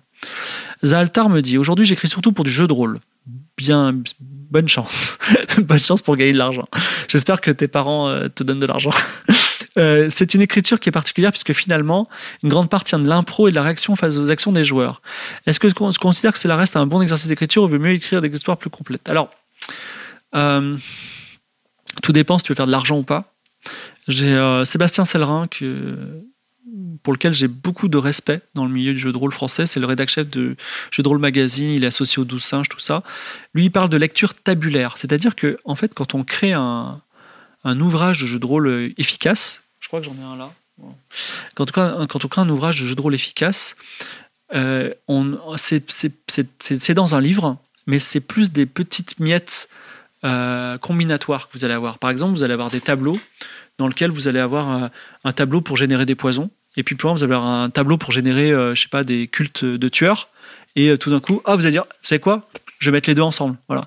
Et euh, en, fait, c'est un peu le, livre de jeu de rôle, c'est un peu du ressort de la recette de cuisine, je trouve.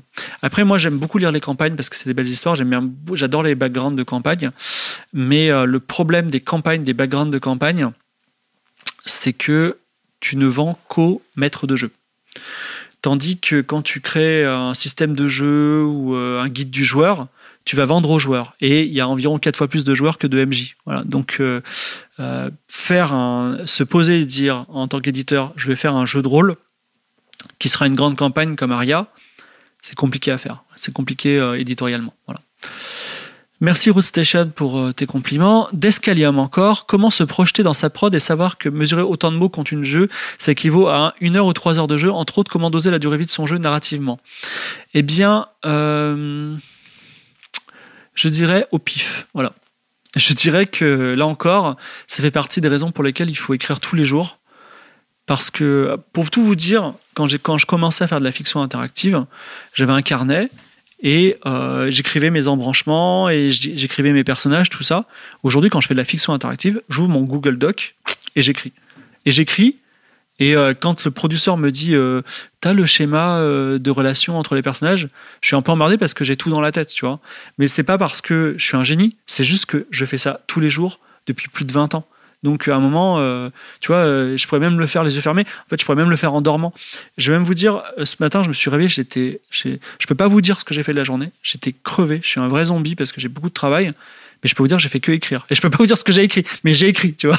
Et c'est pour ça qu'à un moment, t'as un robot à écrire, tu vois, et, et ça se fait tout seul. Donc, comme il n'y a pas de, de normalisation comme Celtics, parce que le, jeu vidéo n'a que 40 ans, eh bien, il faut le faire au pif. Voilà. Donc, faites-le au pif. Alors, qu'est-ce qu'il y a d'autre? Je regarde. Euh, s'il y a d'autres questions. Alors, Elminster Shadow, que penses-tu des IA pour les jeux? Alors, pour répondre euh, à la question de l'IA en tant que réseau neuronal, d'accord? Euh, Donc, l'IA comme dans IA Miroir de nos vies, il y a deux écoles. Ça, j'en parlerai. Il y a deux écoles. Il y a une école qui dit c'est le futur. Et il y a une école, c'est grandir une école puisque c'est moi en gros qui dit aucun avenir. moi je dis aucun avenir. Enfin je dis euh, voie sans issue. Et en plus euh, approche assez mesquine du sujet parce qu'en en gros le problème c'est un problème américain. C'est-à-dire que les Américains ils disent c'est génial on va pouvoir générer du texte. À part que ça marche bien en anglais mais ça marche pas dans d'autres langues et on peut pas traduire les choses. Tu vois, on peut pas, c'est pas, puisque c'est de la génération de texte. Donc, Euh, J'en parlerai plus abondamment, mais en gros, les, les très grands, c'est-à-dire le, le, responsable narratif de Valve, euh, Emily Short, euh, tous ces gens-là qui sont top niveau en fiction interactive euh, ou en narrative design, ils pensent que l'IA c'est le futur. Et Fibre Tigre euh, à Bar-le-Duc, euh, tout seul, qui, a un beau nœud papillon, mais il a en bas il a un jogging parce que voilà, c'est juste pour vous faire rire. Euh, et qui a arrêté de travailler, qui est fatigué, qui n'a fait que quelques jeux dans sa vie, et ben cette personne-là, il vous dit euh, pas d'avenir. Donc vous, choisissez dans quel camp vous vous mettez. Mais je, je dirai pourquoi euh, bientôt. Hein. Alors, attends. J'ai adoré, garde 999, j'ai adoré l'univers de Life is Strange. Les typographies sont cohérentes avec l'art, le dessin pour Life is Strange, la photographie pour Life is Strange. C'est encore bien trouvé. Alors, Life is Strange, pas mon kiff, ok? Mais euh, le scénariste, je n'ai plus son nom non plus parce que la journée était longue. C'est un mec génial. Et par contre, il a un mode de travail. Déjà, c'est un mec génial parce qu'il a dit maintenant, je m'en bats les couilles, je fais un jeu narratif. Et euh, il s'est un peu battu avec son entreprise pour pouvoir le faire, tu vois. Et après, ça a marché. Et du coup, l'entreprise était très contente. Mais jusqu'à ce que ça marche, c'était vraiment un conflit dans. Enfin, c'était. J'ai cru comprendre que c'était compliqué. Voilà. Et, euh, et il a aussi il a, il a des méthodes de travail qui sont très proches du cinéma. C'est-à-dire qu'il a des, a des bouquins euh, adaptés pour les séries télé. Euh, voilà. Donc ça, on est un peu dans la série télé narrative interactive. Voilà. Pas mon délire, mais c'est super bien fait. Les gens adorent, les gens ont été émus, les gens ont adoré, et donc c'est c'est ce qu'on appelle un chef-d'œuvre. Voilà. Bravo à lui. Alors, de quoi vous dites d'autre euh, que penses-tu des jeux Quantic Dream? C'est un visual novel ou plus un film interactif Ça sert à rien d'essayer de, quantifier euh, ce type de choses. Quantic Dream, euh, je dis que ce sont des bons jeux d'accès. Voilà. C'est-à-dire que si vous avez jamais joué à des jeux, bah, c'est très bien de commencer par un, un Heavy par exemple. Qu'est-ce que vous dites d'autre? Euh, Faucom encore. Est-ce que tu tiens un journal? Oui, tous les jours. J'écris dans, mon journal intime, tout à fait. Mais en fait, j'essaie de, essayer de comprendre comment, comment qu'est-ce qui me rend heureux, qu'est-ce qui me rend malheureux. Voilà. Euh, inform, euh, ceux qui veulent prendre de l'avance et se renseigner sur le langage Inform, I-N-F-O-R-M. C'est un langage de programmation qui permet de créer des open world textuels. Et euh, sans vous mentir, une, une après-midi suffit pour le maîtriser. Voilà. Ensuite, Monsieur Bouboule en vrai, le jeu à parseur peut être différent de l'image classique qu'on en a. Typiquement, Her Story est techniquement un jeu à parseur, et Dieu sait que Sam Barlow est un ancien du jeu à parseur. Et pourtant, cela ne se voit pas et ça fonctionne. Il faut juste adapter son système de parseur à son concept. Très, bonne, euh, très bon contre-argument. Bravo, monsieur Bouboul, je te tire mon chapeau, tu as raison. Je pense quoi de Celestory Creator? C'est aussi fourni que Twin, Twine. Alors c'est marrant, Celestory Creator, je connais très bien la personne, j'ai tant de choses à dire hein, sur, euh, sur ce monsieur de Celestory. Euh, alors, Celestory Creator. Celestory Creator, que puis-je dire? C'est a priori comme. Alors, il faut que. C'est compliqué parce que. Je vais pas dire c'est un pote, mais tu vois, euh, c'est compliqué, tu vois, de. de... Alors, tu as une solution qui s'appelle Twine qui marche très bien, et Celestory Creator, c'est les petits Français qui arrivent et qui essayent de faire aussi bien. Voilà. Est-ce que ça marche? Aujourd'hui, il n'y a pas assez de jeux sur Celestory Creator pour dire ouais, ça marche, tu vois, droit dans les yeux. Maintenant, ça marche. Voilà. Donc, euh, why not? C'est euh, moi je dirais c'est euh, c'est Another Twine et euh, je, laisse les gens prennent contact avec toi Noxeran les gens de de Celestory pour t'en parler. Il y aura peut-être d'ailleurs du fibrotique dans Celestory un de ces jours. Donc voilà on en parlera. L'histoire qu'on écrit doit-elle s'adapter au support type de jeu que l'on veut faire ou l'inverse? Alors mon approche comme j'ai expliqué dans l'épisode 1 c'est que pour moi tu as une histoire qui te vient en tête.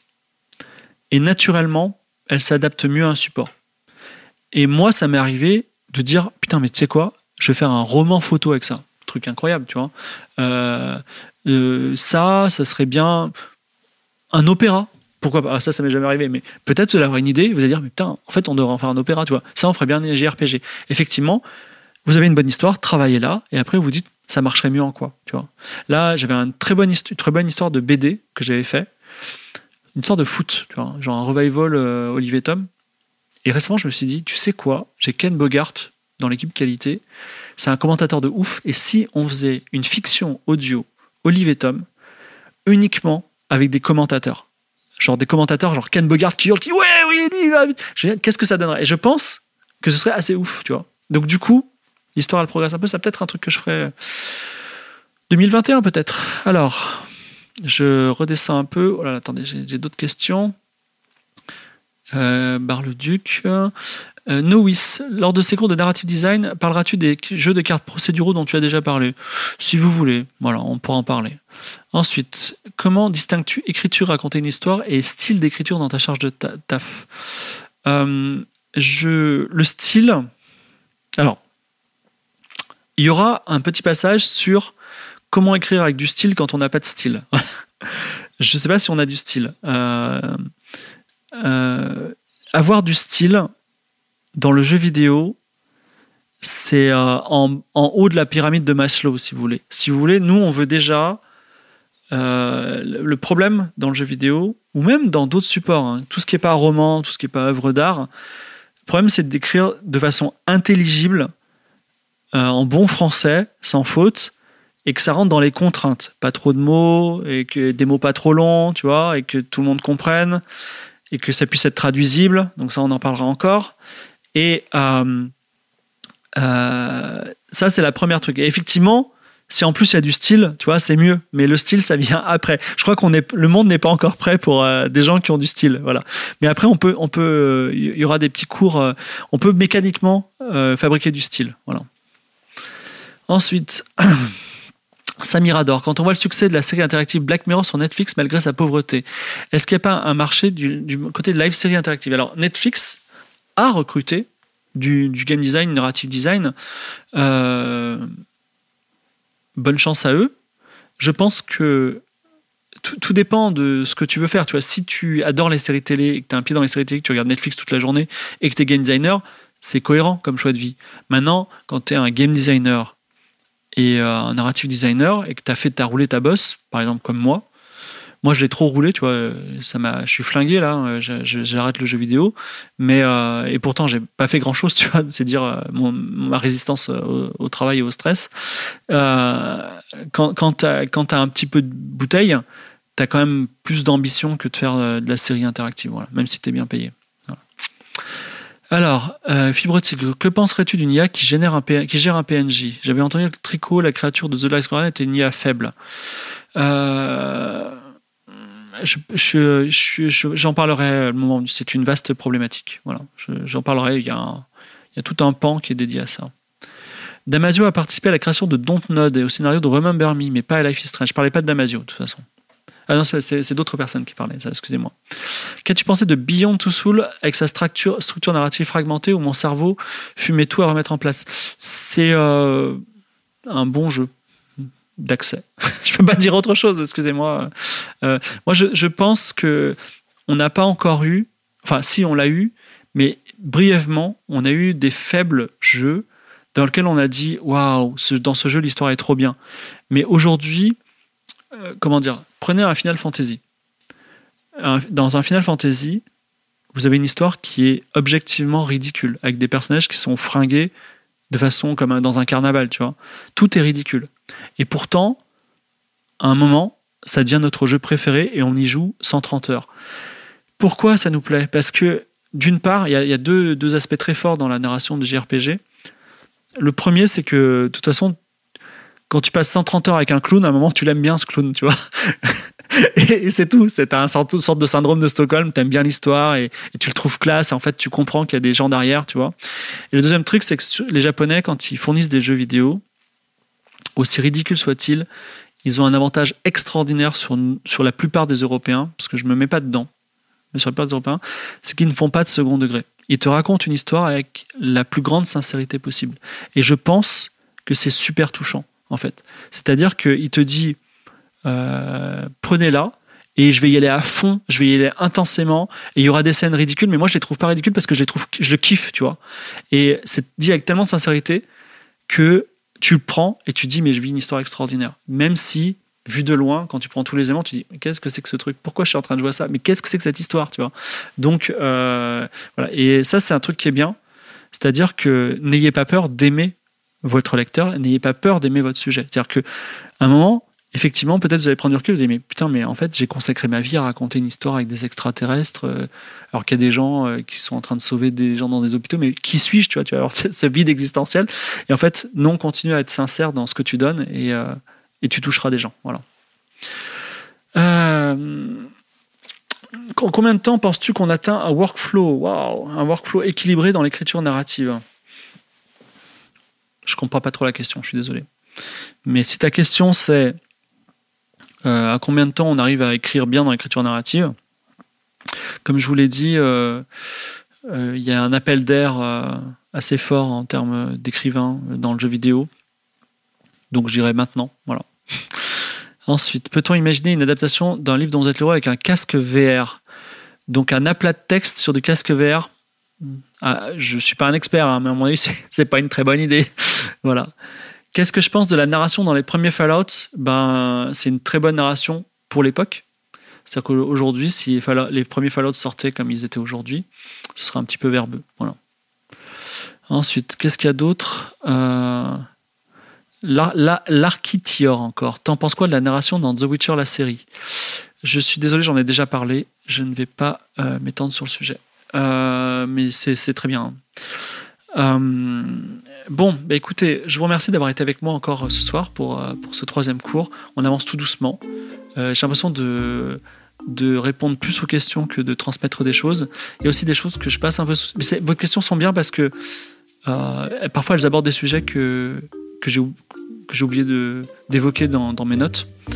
Euh, merci également bah, d'être avec moi et de votre bienveillance, voilà, euh, générale, euh, d'accepter ça. J'espère que ça vous aide. Si toutefois, je m'adresse au, chat Twitch là, qui, qui, dire, qui écoute et qui pose des questions. Si toutefois vous avez, vous avez des questions, déjà vous pouvez me les poser. Et tout comme les gens qui m'ont fait des remarques sur la sur le sur le juridique, eh bien j'y répondrai. Et si euh, vous vous êtes mis à écrire, si vous avez fait des jeux vidéo euh, grâce à ce format, n'hésitez pas à me les envoyer. Déjà, j'en ferai la pub autour de moi. Et puis, euh, juste de me dire, vous pouvez me dire aussi, je l'ai fait et ça me fait plaisir. J'ai juste une mini anecdote avant de vous quitter et je vous remercie pour tous les cœurs. Je vous aime autant que moi je vous aime. Je vous aime autant que vous, vous, m'aimez peut-être avec vos cœurs, j'en sais rien. C'est long, hein, ça fait 1h30 sans discontinuer de parler. Euh, j'ai une petite anecdote, c'est que il y a deux ans, j'ai commencé à coder en stream sur Twitch. Et j'étais vraiment nul. Hein. Pour les gens qui me voient coder, ils voient à quel point je suis nul. Mais ça m'a pas empêché de coder, d'accord? Et je disais, eh ouais, je suis nul. Et alors, tu vois? Mais moi, au moins, je code pendant que vous, vous moquez de moi, tu vois? Et euh, du coup, ça a donné des jeux expérimentaux pas très intéressants. Mais il y a des gens dans le code, dans le, dans le chat, qui se sont dit c'est vraiment. Enfin, c'est marrant parce qu'il est pas très bon et pourtant il arrive à faire des trucs. Donc, moi qui suis peut-être meilleur parce que moi je sais coder, peut-être je arriverai à faire des grands trucs. Et j'ai de temps en temps, alors ça arrive pas souvent, hein, mais j'ai eu historiquement deux, trois personnes qui m'ont dit ça y est, je suis dans le jeu vidéo, je suis dans telle boîte, j'ai commencé grâce à toi, merci beaucoup. Et même des gens qui ont dit mais attendez, c'est pas si compliqué, qui ont pris des études de code et qui ont pas fait du jeu vidéo, mais qui après sont devenus des codeurs. Donc euh, ça c'est très très bien. Donc si demain vous faites des jeux, que vous en faites votre vie professionnelle ou que ça vous a apporté du plaisir ou que ça a une destination, n'hésitez pas à me en faire part. C'est ma récompense. Voilà, c'est ma récompense contre ces petits cours. On se retrouve bien entendu semaine prochaine, euh, mercredi à 20h, pour un quatrième épisode. Vous inquiétez pas, il y en aura beaucoup, j'ai encore beaucoup beaucoup de choses à dire. Voilà, à bientôt